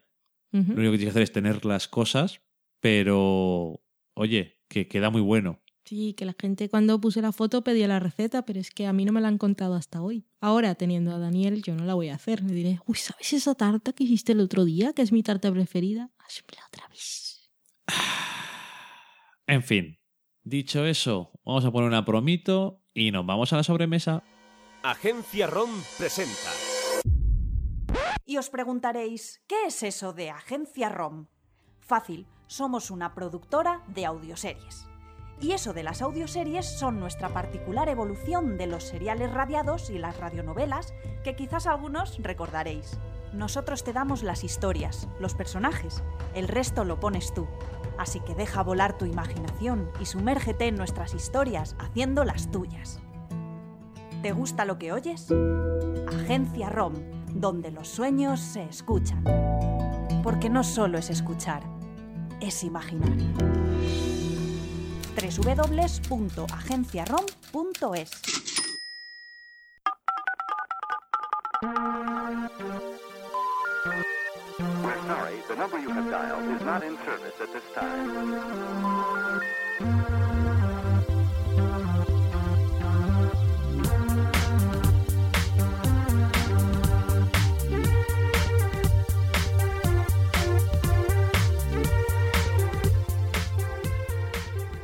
Ya estamos en la sobremesa, vamos a ver qué es lo que nos habéis contado durante esta semana. A ver, Valen, Empezamos por Twitter. venga, ¿por qué no? Porque, ¿por qué no? No, porque sí, porque yo lo he dicho. Leches en vinagre. Vale, empezamos con Miguel Pastor, que es Miguel Best en Twitter, que se enteró de la noticia de que Mad Men se dividía en dos partes, la temporada final, y preguntaba nuestra opinión. ¿Cuál es tu opinión? La mía es que me parece fatal y que me fui enfadadísima a trabajar ese día al trabajo. Ajá. Eh, me parece horrible. Porque Que solo añaden un episodio. ¿Por qué me torturan de esta manera? es añadir un episodio. Además, eh, Matthew Weiner ha dicho, sí, sí, a, a mí me preguntaron. Es Me como- avisaron. Es que se ve a la legua que es una decisión de la cadena para seguir manteniendo el interés por la, por la cadena ahora que no saben qué vender. Sí, que no tienen nada. Y que no para- pueden hacer spin-off de Mad Men porque Weiner ha dicho que ni de coña. los personajes son míos y los derechos me los guardo en el cajón. Pero es que les ha funcionado bien con Breaking Bad, que las audiencias de esta última temporada han sido la locura Sí. y que Vince Gilligan siempre está agradeciendo a Netflix y que lo hizo incluso en los premios Emmy. Ajá. Pero es que con Mad Men eso no va a pasar porque son series muy diferentes. No va a pasar eso y además en Breaking Bad les vino bien para escribir la segunda tanda porque no andaba muy bien de tiempo y en Mad Men, por lo que tengo entendido, iban a grabarles todos seguidos. O sea que tenían tiempo de sobra, iba a estar todo hecho, pero le iban a meter en dos años porque sí. Para hacerme sufrir a mí. Anda que os den por... Matthew Weiner me odia. Es la AMC. Mm, bueno, sí, AMC me odia. Yo también, porque ahora se le acaba Mad Men y Breaking Bad y poco me interesa todo lo que tenga Ajá. que ofrecerme. Carmenia Moreno en Twitter nos dice que escuchándonos se había dado cuenta que no habíamos visto la maravillosa y paranoica Valhalla Rising del director de Only God Forgives, No, no la hemos visto, no. que nos la recomienda, aunque lo mismo lo odia, la odiamos. Habrá que ver si es guion suyo. Supongo que sí, pero después de eso que comentamos, que algunos críticos decían que con Only God Forgives había vuelto al pasado y no había seguido con la línea de Drive, no sé yo. Pero Yo bueno, tampoco. algún día lo veremos. Lord Mirrandir, que es David Carretero, nos da la enhorabuena por la tercera temporada y nos dice que seguimos siendo tan majos y simpáticos como siempre y nos manda un abrazo. No hemos cambiado. Es que no, no evolucionamos. Estos personajes están estancados, que somos Dexter. ¿Eh? ¿Eh? No, ha evolucionado. ¿Qué tenemos que hacer un Breaking Bad? Volvernos malos, Ah, ¿no? qué pereza. Noah de Cosas de Lynn nos dice que ya había escuchado el programa anterior, que no era el de los semi, y nos confirmaba que se nos escuchaba muy bien con la mesita de Noche Nueva, que es la mesa de mezclas. Nos alegramos siempre de que nos lo digáis porque lo contrario nos dolería. Tenemos a Jennifer, que es en Twitter JennyJenny19, que decía que gracias a Cosas de Lynn había descubierto nuestro podcast, que estuve por ahí en el pisito de Lorena y Noah comentando cosas en su regreso, en su nueva temporada. Ajá. Otra vez tenemos a Carmenia Moreno que nos dice que la furcia que salía con Nicolás Jaula en 60 segundos era Angelina Jolie y no Eva Méndez. Ay, es que es verdad, es que ya Que a Eva Méndez la tenemos en Fast and Furious. debe ser eso el problema. Se parecen. Me habré confundido. Película de coches, con Salen furcias. coches, salen coches, sí. Tenemos a María-Santonja, que creo que es la primera vez que nos comenta y dice que había escuchado el especial de Girls y que le había gustado y que la invitada era genial. Enhorabuena, nos decía. Muchas gracias. Sí, muchas gracias. Katia Guerrero también nos confirmaba que se nos escuchaba mucho mejor. Excelente, dice ella. Que tampoco le gustan las cosas que sepa mucho amar, que ella suele incurtir bastante. Y también nos confirmaba que era Katia Star en iTunes, que había hecho ese comentario hace eones Sí. y que iba a cambiarse el nick porque ya no se acordaba que lo tenía. Daniel Roca nos dice que le encanta el halo de misterio en el que lo envolvemos, que si un día lo conocemos se le va a caer el mito y que aquello que decía que se nos escuchaba muy bien, que va por no solo porque no decimos muchas malas palabras, que le ha gustado la expresión, es que en Colombia somos muchos de, claro, estamos muy americanizados, Sí. por lo que se dice América solo Estados Unidos, pero nosotros también somos América y hacemos traducciones literales de bad words, malas palabras. A mí me gusta más curse word. Y bueno, que no solo iba por eso, que nos cuidamos bastante, sino también por el esfuerzo en la corrección de la expresión y la dicción. Me alegro de que diga eso. Y Zamora, con guion bajo al principio y al final, dice que lo único bueno de llevar con retraso nuestros, pro- nuestros programas es oírnos especulaciones de lo que pasará en Breaking Bad habiendo visto ya el episodio. Sí, eso es como si escuchas lo que Eso- hablamos de los episodios de Mad Men. Eso es muy Will McAvoy. Sí. Eso es totalmente de Newsroom. Pero sí, supongo que sí, debemos desvariar bastante. Ajá. Aunque de Breaking Bad últimamente ya hemos pasado. Sí, ya, ya pasamos de especular. Ramiro H. Blanco, Ramiro Hernández, nos marcaba aquí entre comillas una de nuestras frases sobre Breaking Bad. Decía, fingir que finge fingiendo fingir. No hace falta decir nada más. No. Junedo Endecilla se mostró cierta emoción cuando dijimos que íbamos a grabar en directo el especial de los Emmy, sobre todo por lo que, por lo que había dicho en Cosas de Lynn, que había comentado una anécdota de lo borracha que iba. Entonces decía, con mucho vinito, como contaste en Cosas de Lynn, y eso promete. Sí, pero eso ya lo hemos dejado de lado por nuestra dignidad. ¿Qué dejamos de lado? El exceso. Que va, lo que pasa es que no se grabó la parte final del programa. Sí, eso era lo mejor. Es que eso ahí iba subiendo el nivel de alcohol en la sangre. Por supuesto. Todo el mundo sabe que cuando va subiendo el alcohol siempre va todo a mejor. Saludos a Paiman815, que es Nacho Toribio, a Adictos, Adic Espectáculo y Luis Mayorgas, y también Mari Margolis, que se solidarizaron con nosotros cuando contamos que solo se nos había grabado medio programa de los semi. Qué duro. Y eso va bien, un poco de fuerza allí cuando ya no hay nada que hacer. Por cierto, tenemos a Lola Fariñas, que es Lola-Garlochi, que se despertó el lunes por la mañana y dijo, espero que mi timeline no me destripe los semi, que pienso escuchar los íntegros en el podcast de anoche de los chicos del Sofá Podcast. y yo no pudo escuchar ni siquiera medio, porque grabamos alfombra roja y no sé. Sí. No, no era medio programa. No, al final, medio Emmys, dices. Sí. No. Jo. Pobrecita. Bueno, nosotros también nos dolió un poco. Un poco. Aquí nos sugerían que si grabábamos en diferido, Vanessa claro. también nos dijo en Facebook, ¿por Vanessa qué no sabe de montáis? eso. Que ya tuvo, tuvo que montar toda su parte de un programa de TV Slayers una vez porque no se grabó. Pero no, es demasiado. Sobre todo que íbamos a sacar programa esta semana, entonces ya no... Y los semis son como de actualidad, ya quedaba todo atrás. Ajá. Solo quedaba dormir. Todavía queda. No mientas. ¿Queda qué? Dormir. Ah, eso siempre, todos los días, espero. Pero también te quedan horas de dormir del domingo. ¿Qué domingo? El de los semi. Ah, que tengo horas acumuladas. Ajá. Ah, sí. ¿No, ¿No te das cuenta de que sí? Sí, se nota bastante. Creo que todos se han dado cuenta. Carmenia Moreno nos decía que VIP está muy graciosa, que es fenomenal y que nos anima a verla, que Selina es una crack y Gary siempre está detrás con el bolso. Esto lo comentamos en lo poco que se grabó de los Emmy, Cierto. que igual nos animábamos a ver las nuevas temporadas porque la verdad es que durante el discurso de agradecimiento me convencieron. Fíjate.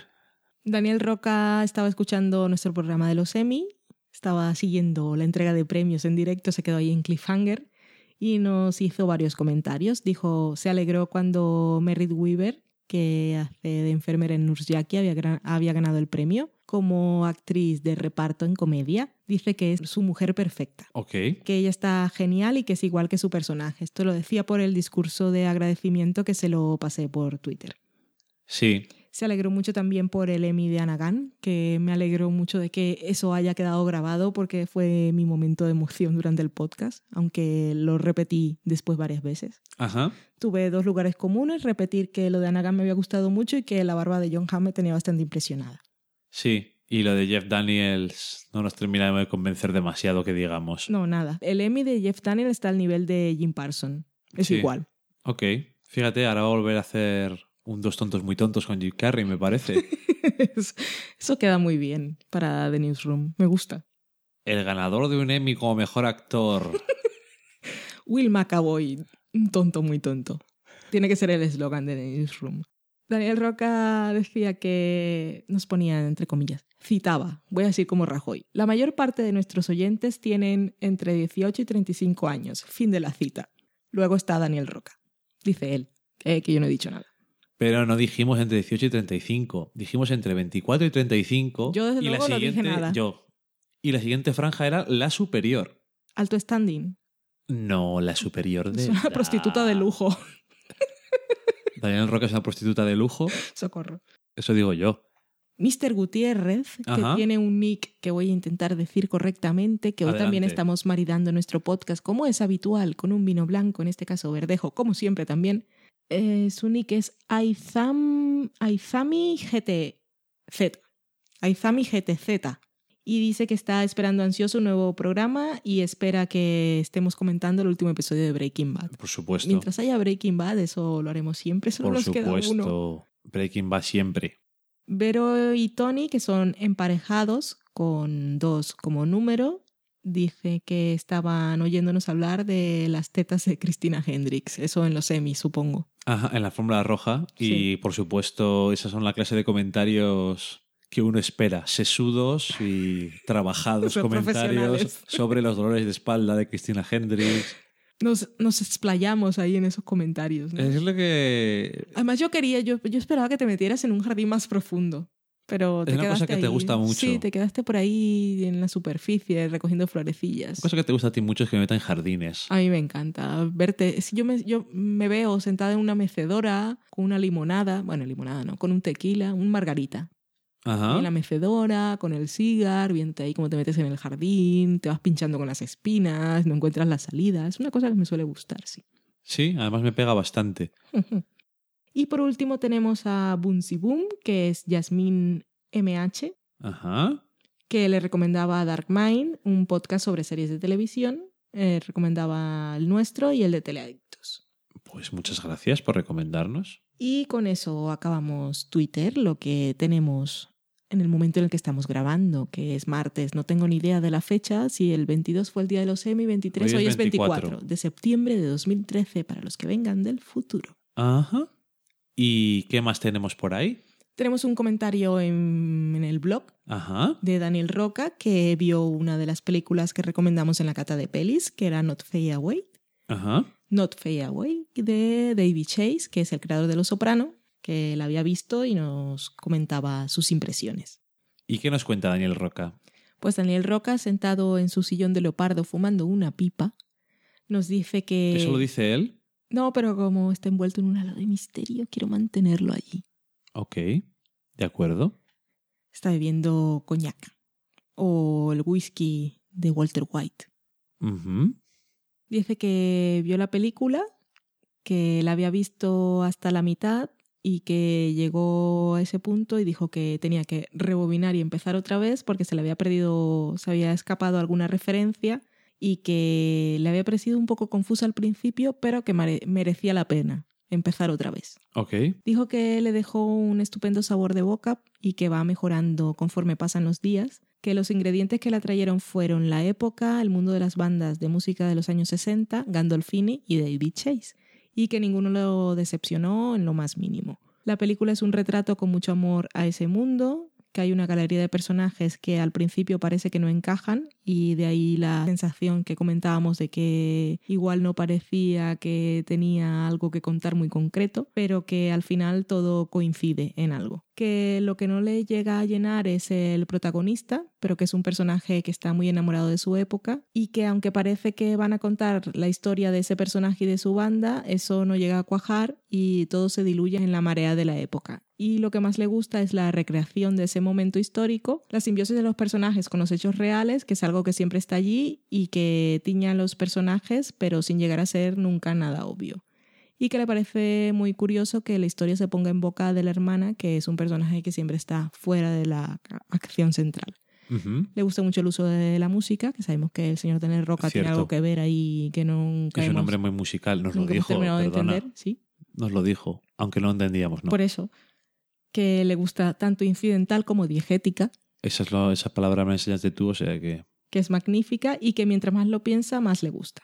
Y dice para quienes no la hayan visto que si os gusta la música de los 60 y os atrae la personalidad de David Chase como narrador, entre paréntesis, o sea, si no eres gilipollas, debería disfrutarse bastante la película. Y nos agradece que se la hayamos descubierto. Pues me alegro. Ella decía él en un principio que parecía que le iba a interesar y me alegro de que se haya confirmado. Tiene buen instinto. Es lo que hace la edad. Y la pipa. Y el coña. Pero, ¿cómo pueden contactar con nosotros si quieren dejarnos comentarios tan extensos y perfectamente razonados como este Daniel Roca o pequeños mensajes tweets? Pues igual que ha hecho Daniel Roca, pues mira, tenemos un blog Uh, que es una, un espacio de esos virtuales que la gente tiene en internet, con una dirección. ¡Qué moderno! Se llama delsofalacocina.com. Mm, mm, mm. Allí podéis ir directamente al programa en cuestión y dejar el comentario o dejarlo en el primer post que veáis. Nosotros Era, intentaremos descubrir de qué estáis hablando, no hay ningún problema.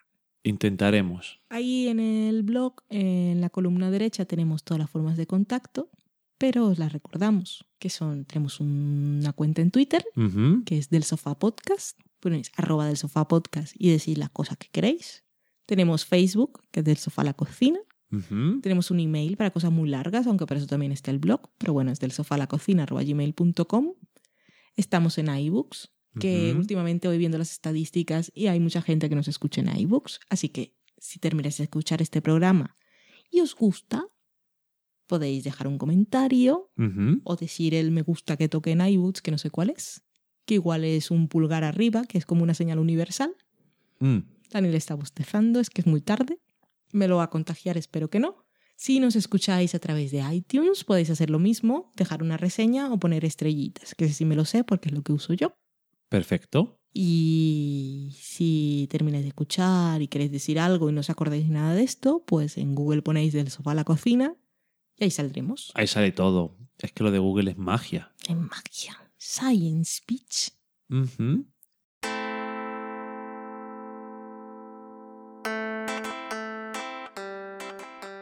Pues nosotros hemos llegado al final del programa.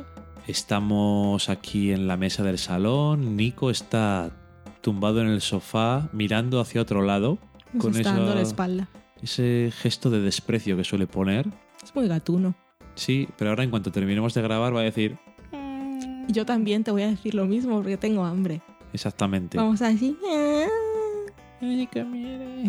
Sí. Y nada, muchas gracias a todos por llegar hasta aquí. Ya veremos cuándo montemos, pero parece que el programa queda un poquito más largo que de costumbre. Y nada más, que nos alegramos mucho de tener tantos amiguitos que nos escuchen a diario o semanalmente. Mejor. Bueno, esta semana como hay dos, casi casi uno al día. Y, y nada, que un saludo a todos y nos escuchamos la semana que viene. Adiós. Adiós. Si vais a ver Breaking Bad, no comáis media hora antes de ver el programa ni dejéis la cena para después. Eso planificadlo bien que será muy intenso. Un besito. Cenar después. Hasta luego.